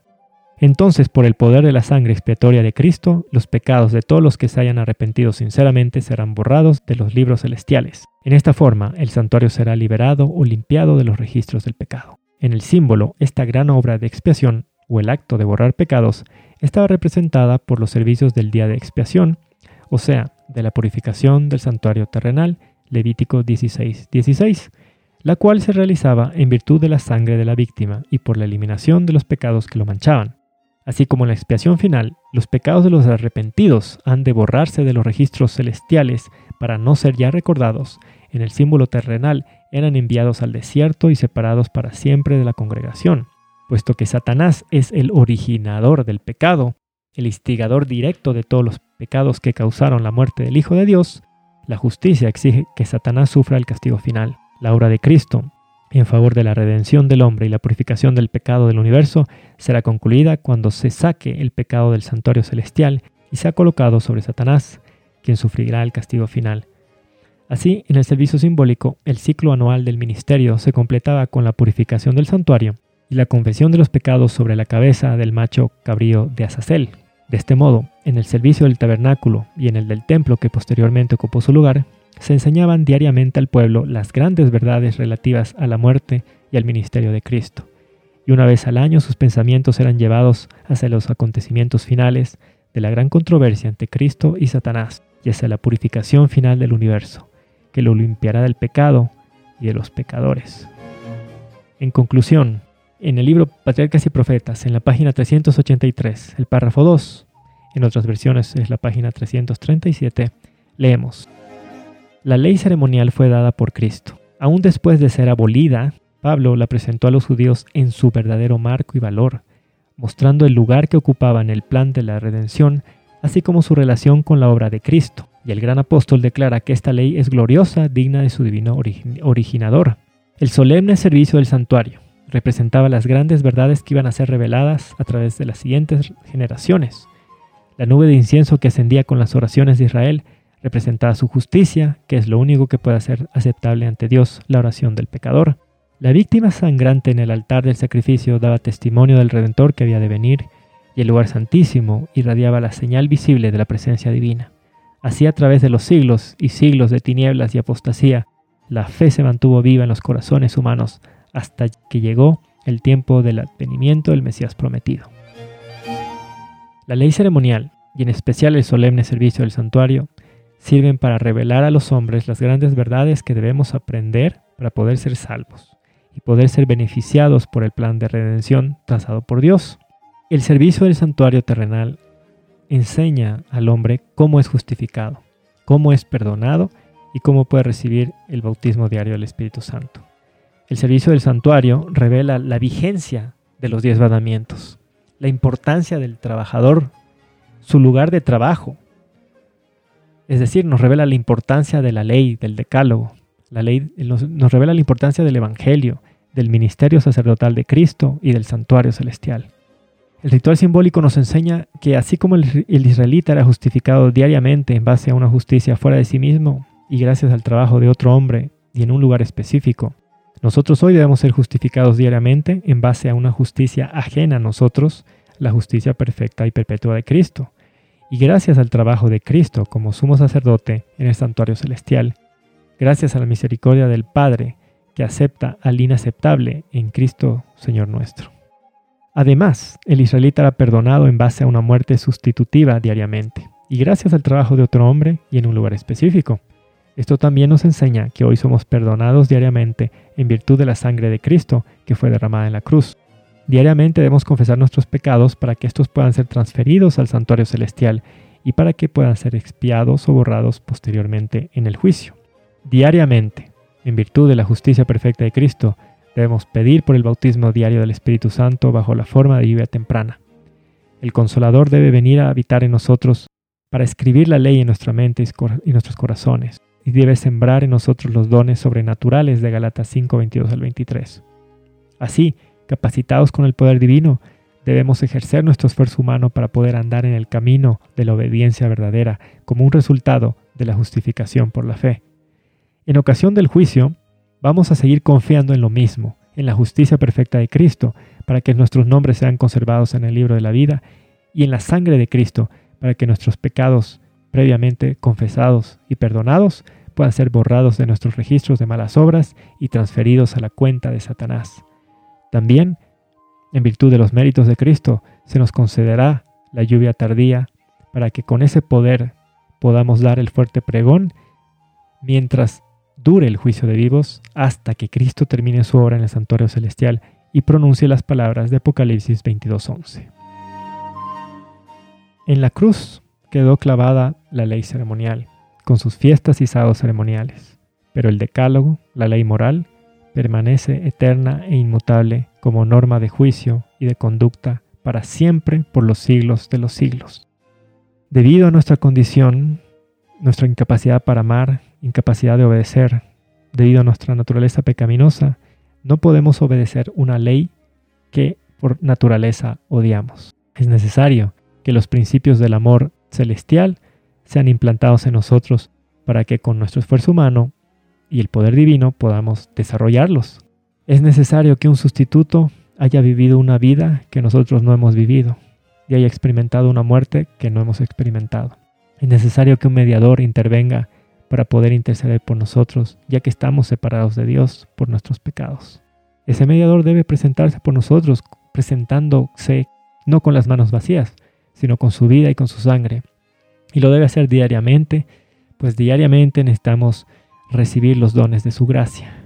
En el libro Segunda de Joyas de los Testimonios, página 340, el párrafo 1, leemos, Las opiniones deficientes que tantos han sostenido acerca del exaltado carácter y oficio de Cristo han estrechado su experiencia religiosa y han impedido grandemente su progreso en la vida divina. La religión personal está en un nivel muy bajo entre nosotros como pueblo. Hay mucha forma, mucha maquinaria, mucha religión de la lengua, pero algo más profundo y sólido debe penetrar en nuestra experiencia religiosa. Con todas nuestras facilidades, nuestras casas editoras, colegios, sanatorios y muchísimas otras ventajas, debíamos estar mucho más adelantados por los méritos de Cristo, por su justicia, que nos es imputada por la fe, debemos alcanzar la perfección del carácter cristiano. Se presenta nuestra obra diaria y de cada hora en las palabras del apóstol, puestos los ojos en el autor y consumador de la fe, en Jesús. Hebreos 12.2. Mientras hagamos esto, nuestro intelecto se esclarecerá, nuestra fe se fortalecerá y se confirmará nuestra esperanza. Nos embargará de tal manera la visión de su pureza y hermosura y el sacrificio que ha hecho para ponernos de acuerdo con Dios, que no tendremos disposición para hablar de dudas y desalientos. Es por la fe que se engendra la vida espiritual, pues primeramente debemos ser justificados en virtud de la justicia de Cristo para poder recibir la ayuda temprana que nos capacita para aprender a amar y obedecer la ley, que nos santifica para que busquemos la perfección de un carácter cristiano no una perfección para pasar el juicio, ya que con lluvia temprana no se alcanza esa perfección. Pero así como el apóstol Pablo admitía que él no era perfecto, él buscaba la perfección. Como está escrito en Filipenses 3:12, no que lo haya alcanzado ya, ni que ya sea perfecto, sino que prosigo, por ver si logro hacer aquello para lo cual fui también nacido por Cristo Jesús. El apóstol Pablo admitía que él no había alcanzado la perfección, pero esa era la meta. Nuestra meta como cristianos es alcanzar la perfección. Pero el mismo apóstol que escribió que él buscaba la perfección, escribió que somos completos en Cristo. En el juicio somos completos en Cristo. Eso no quiere decir que estamos libres de, quebrantar la ley y que nuestra meta no es la perfección. Pero el ritual simbólico nos enseña que no pasamos el juicio con una perfección dentro de nosotros, sino una justicia ajena. Es por la fe que somos capacitados para realizar las obras de justicia. Y nuestra meta es ver a Dios cara a cara. Y para eso tenemos que tener una naturaleza santa. Y eso se empieza a desarrollar desde hoy. No para ser justificados en nosotros mismos, no para buscar la perfección dentro de nosotros, ya que tenemos que mirar fuera de nosotros al santuario celestial donde está aquel que presenta su vida perfecta para que seamos aceptados. Pero Él que se presenta por nosotros y el que nos declara santos, justos en virtud de una vida ajena. Ellos desean que nosotros empecemos a desarrollar ese nuevo carácter, esa nueva naturaleza aquí en la tierra, en nosotros mismos. Desea que como Daniel, nos consideramos representantes de Dios ante un mundo incrédulo. Y que, así como Daniel, tengamos ese espíritu superior que haga que los corazones se conviertan hacia el Dios de Israel. En el deseo de todas las gentes, la página 73.2, leemos que el nacimiento del hijo de Zacarías, como del hijo de Abraham y el de María, había enseñado una gran verdad espiritual, una verdad que somos tardos en aprender y propensos a olvidar. Por nosotros mismos somos incapaces de hacer bien, pero lo que nosotros no podemos hacer será hecho por el poder de Dios en toda alma sumisa y creyente. Fue mediante la fe como fue dado el Hijo de la promesa. Es por la fe como se engendra la vida espiritual y somos capacitados para hacer las obras de justicia. Amén. Que Dios los bendiga.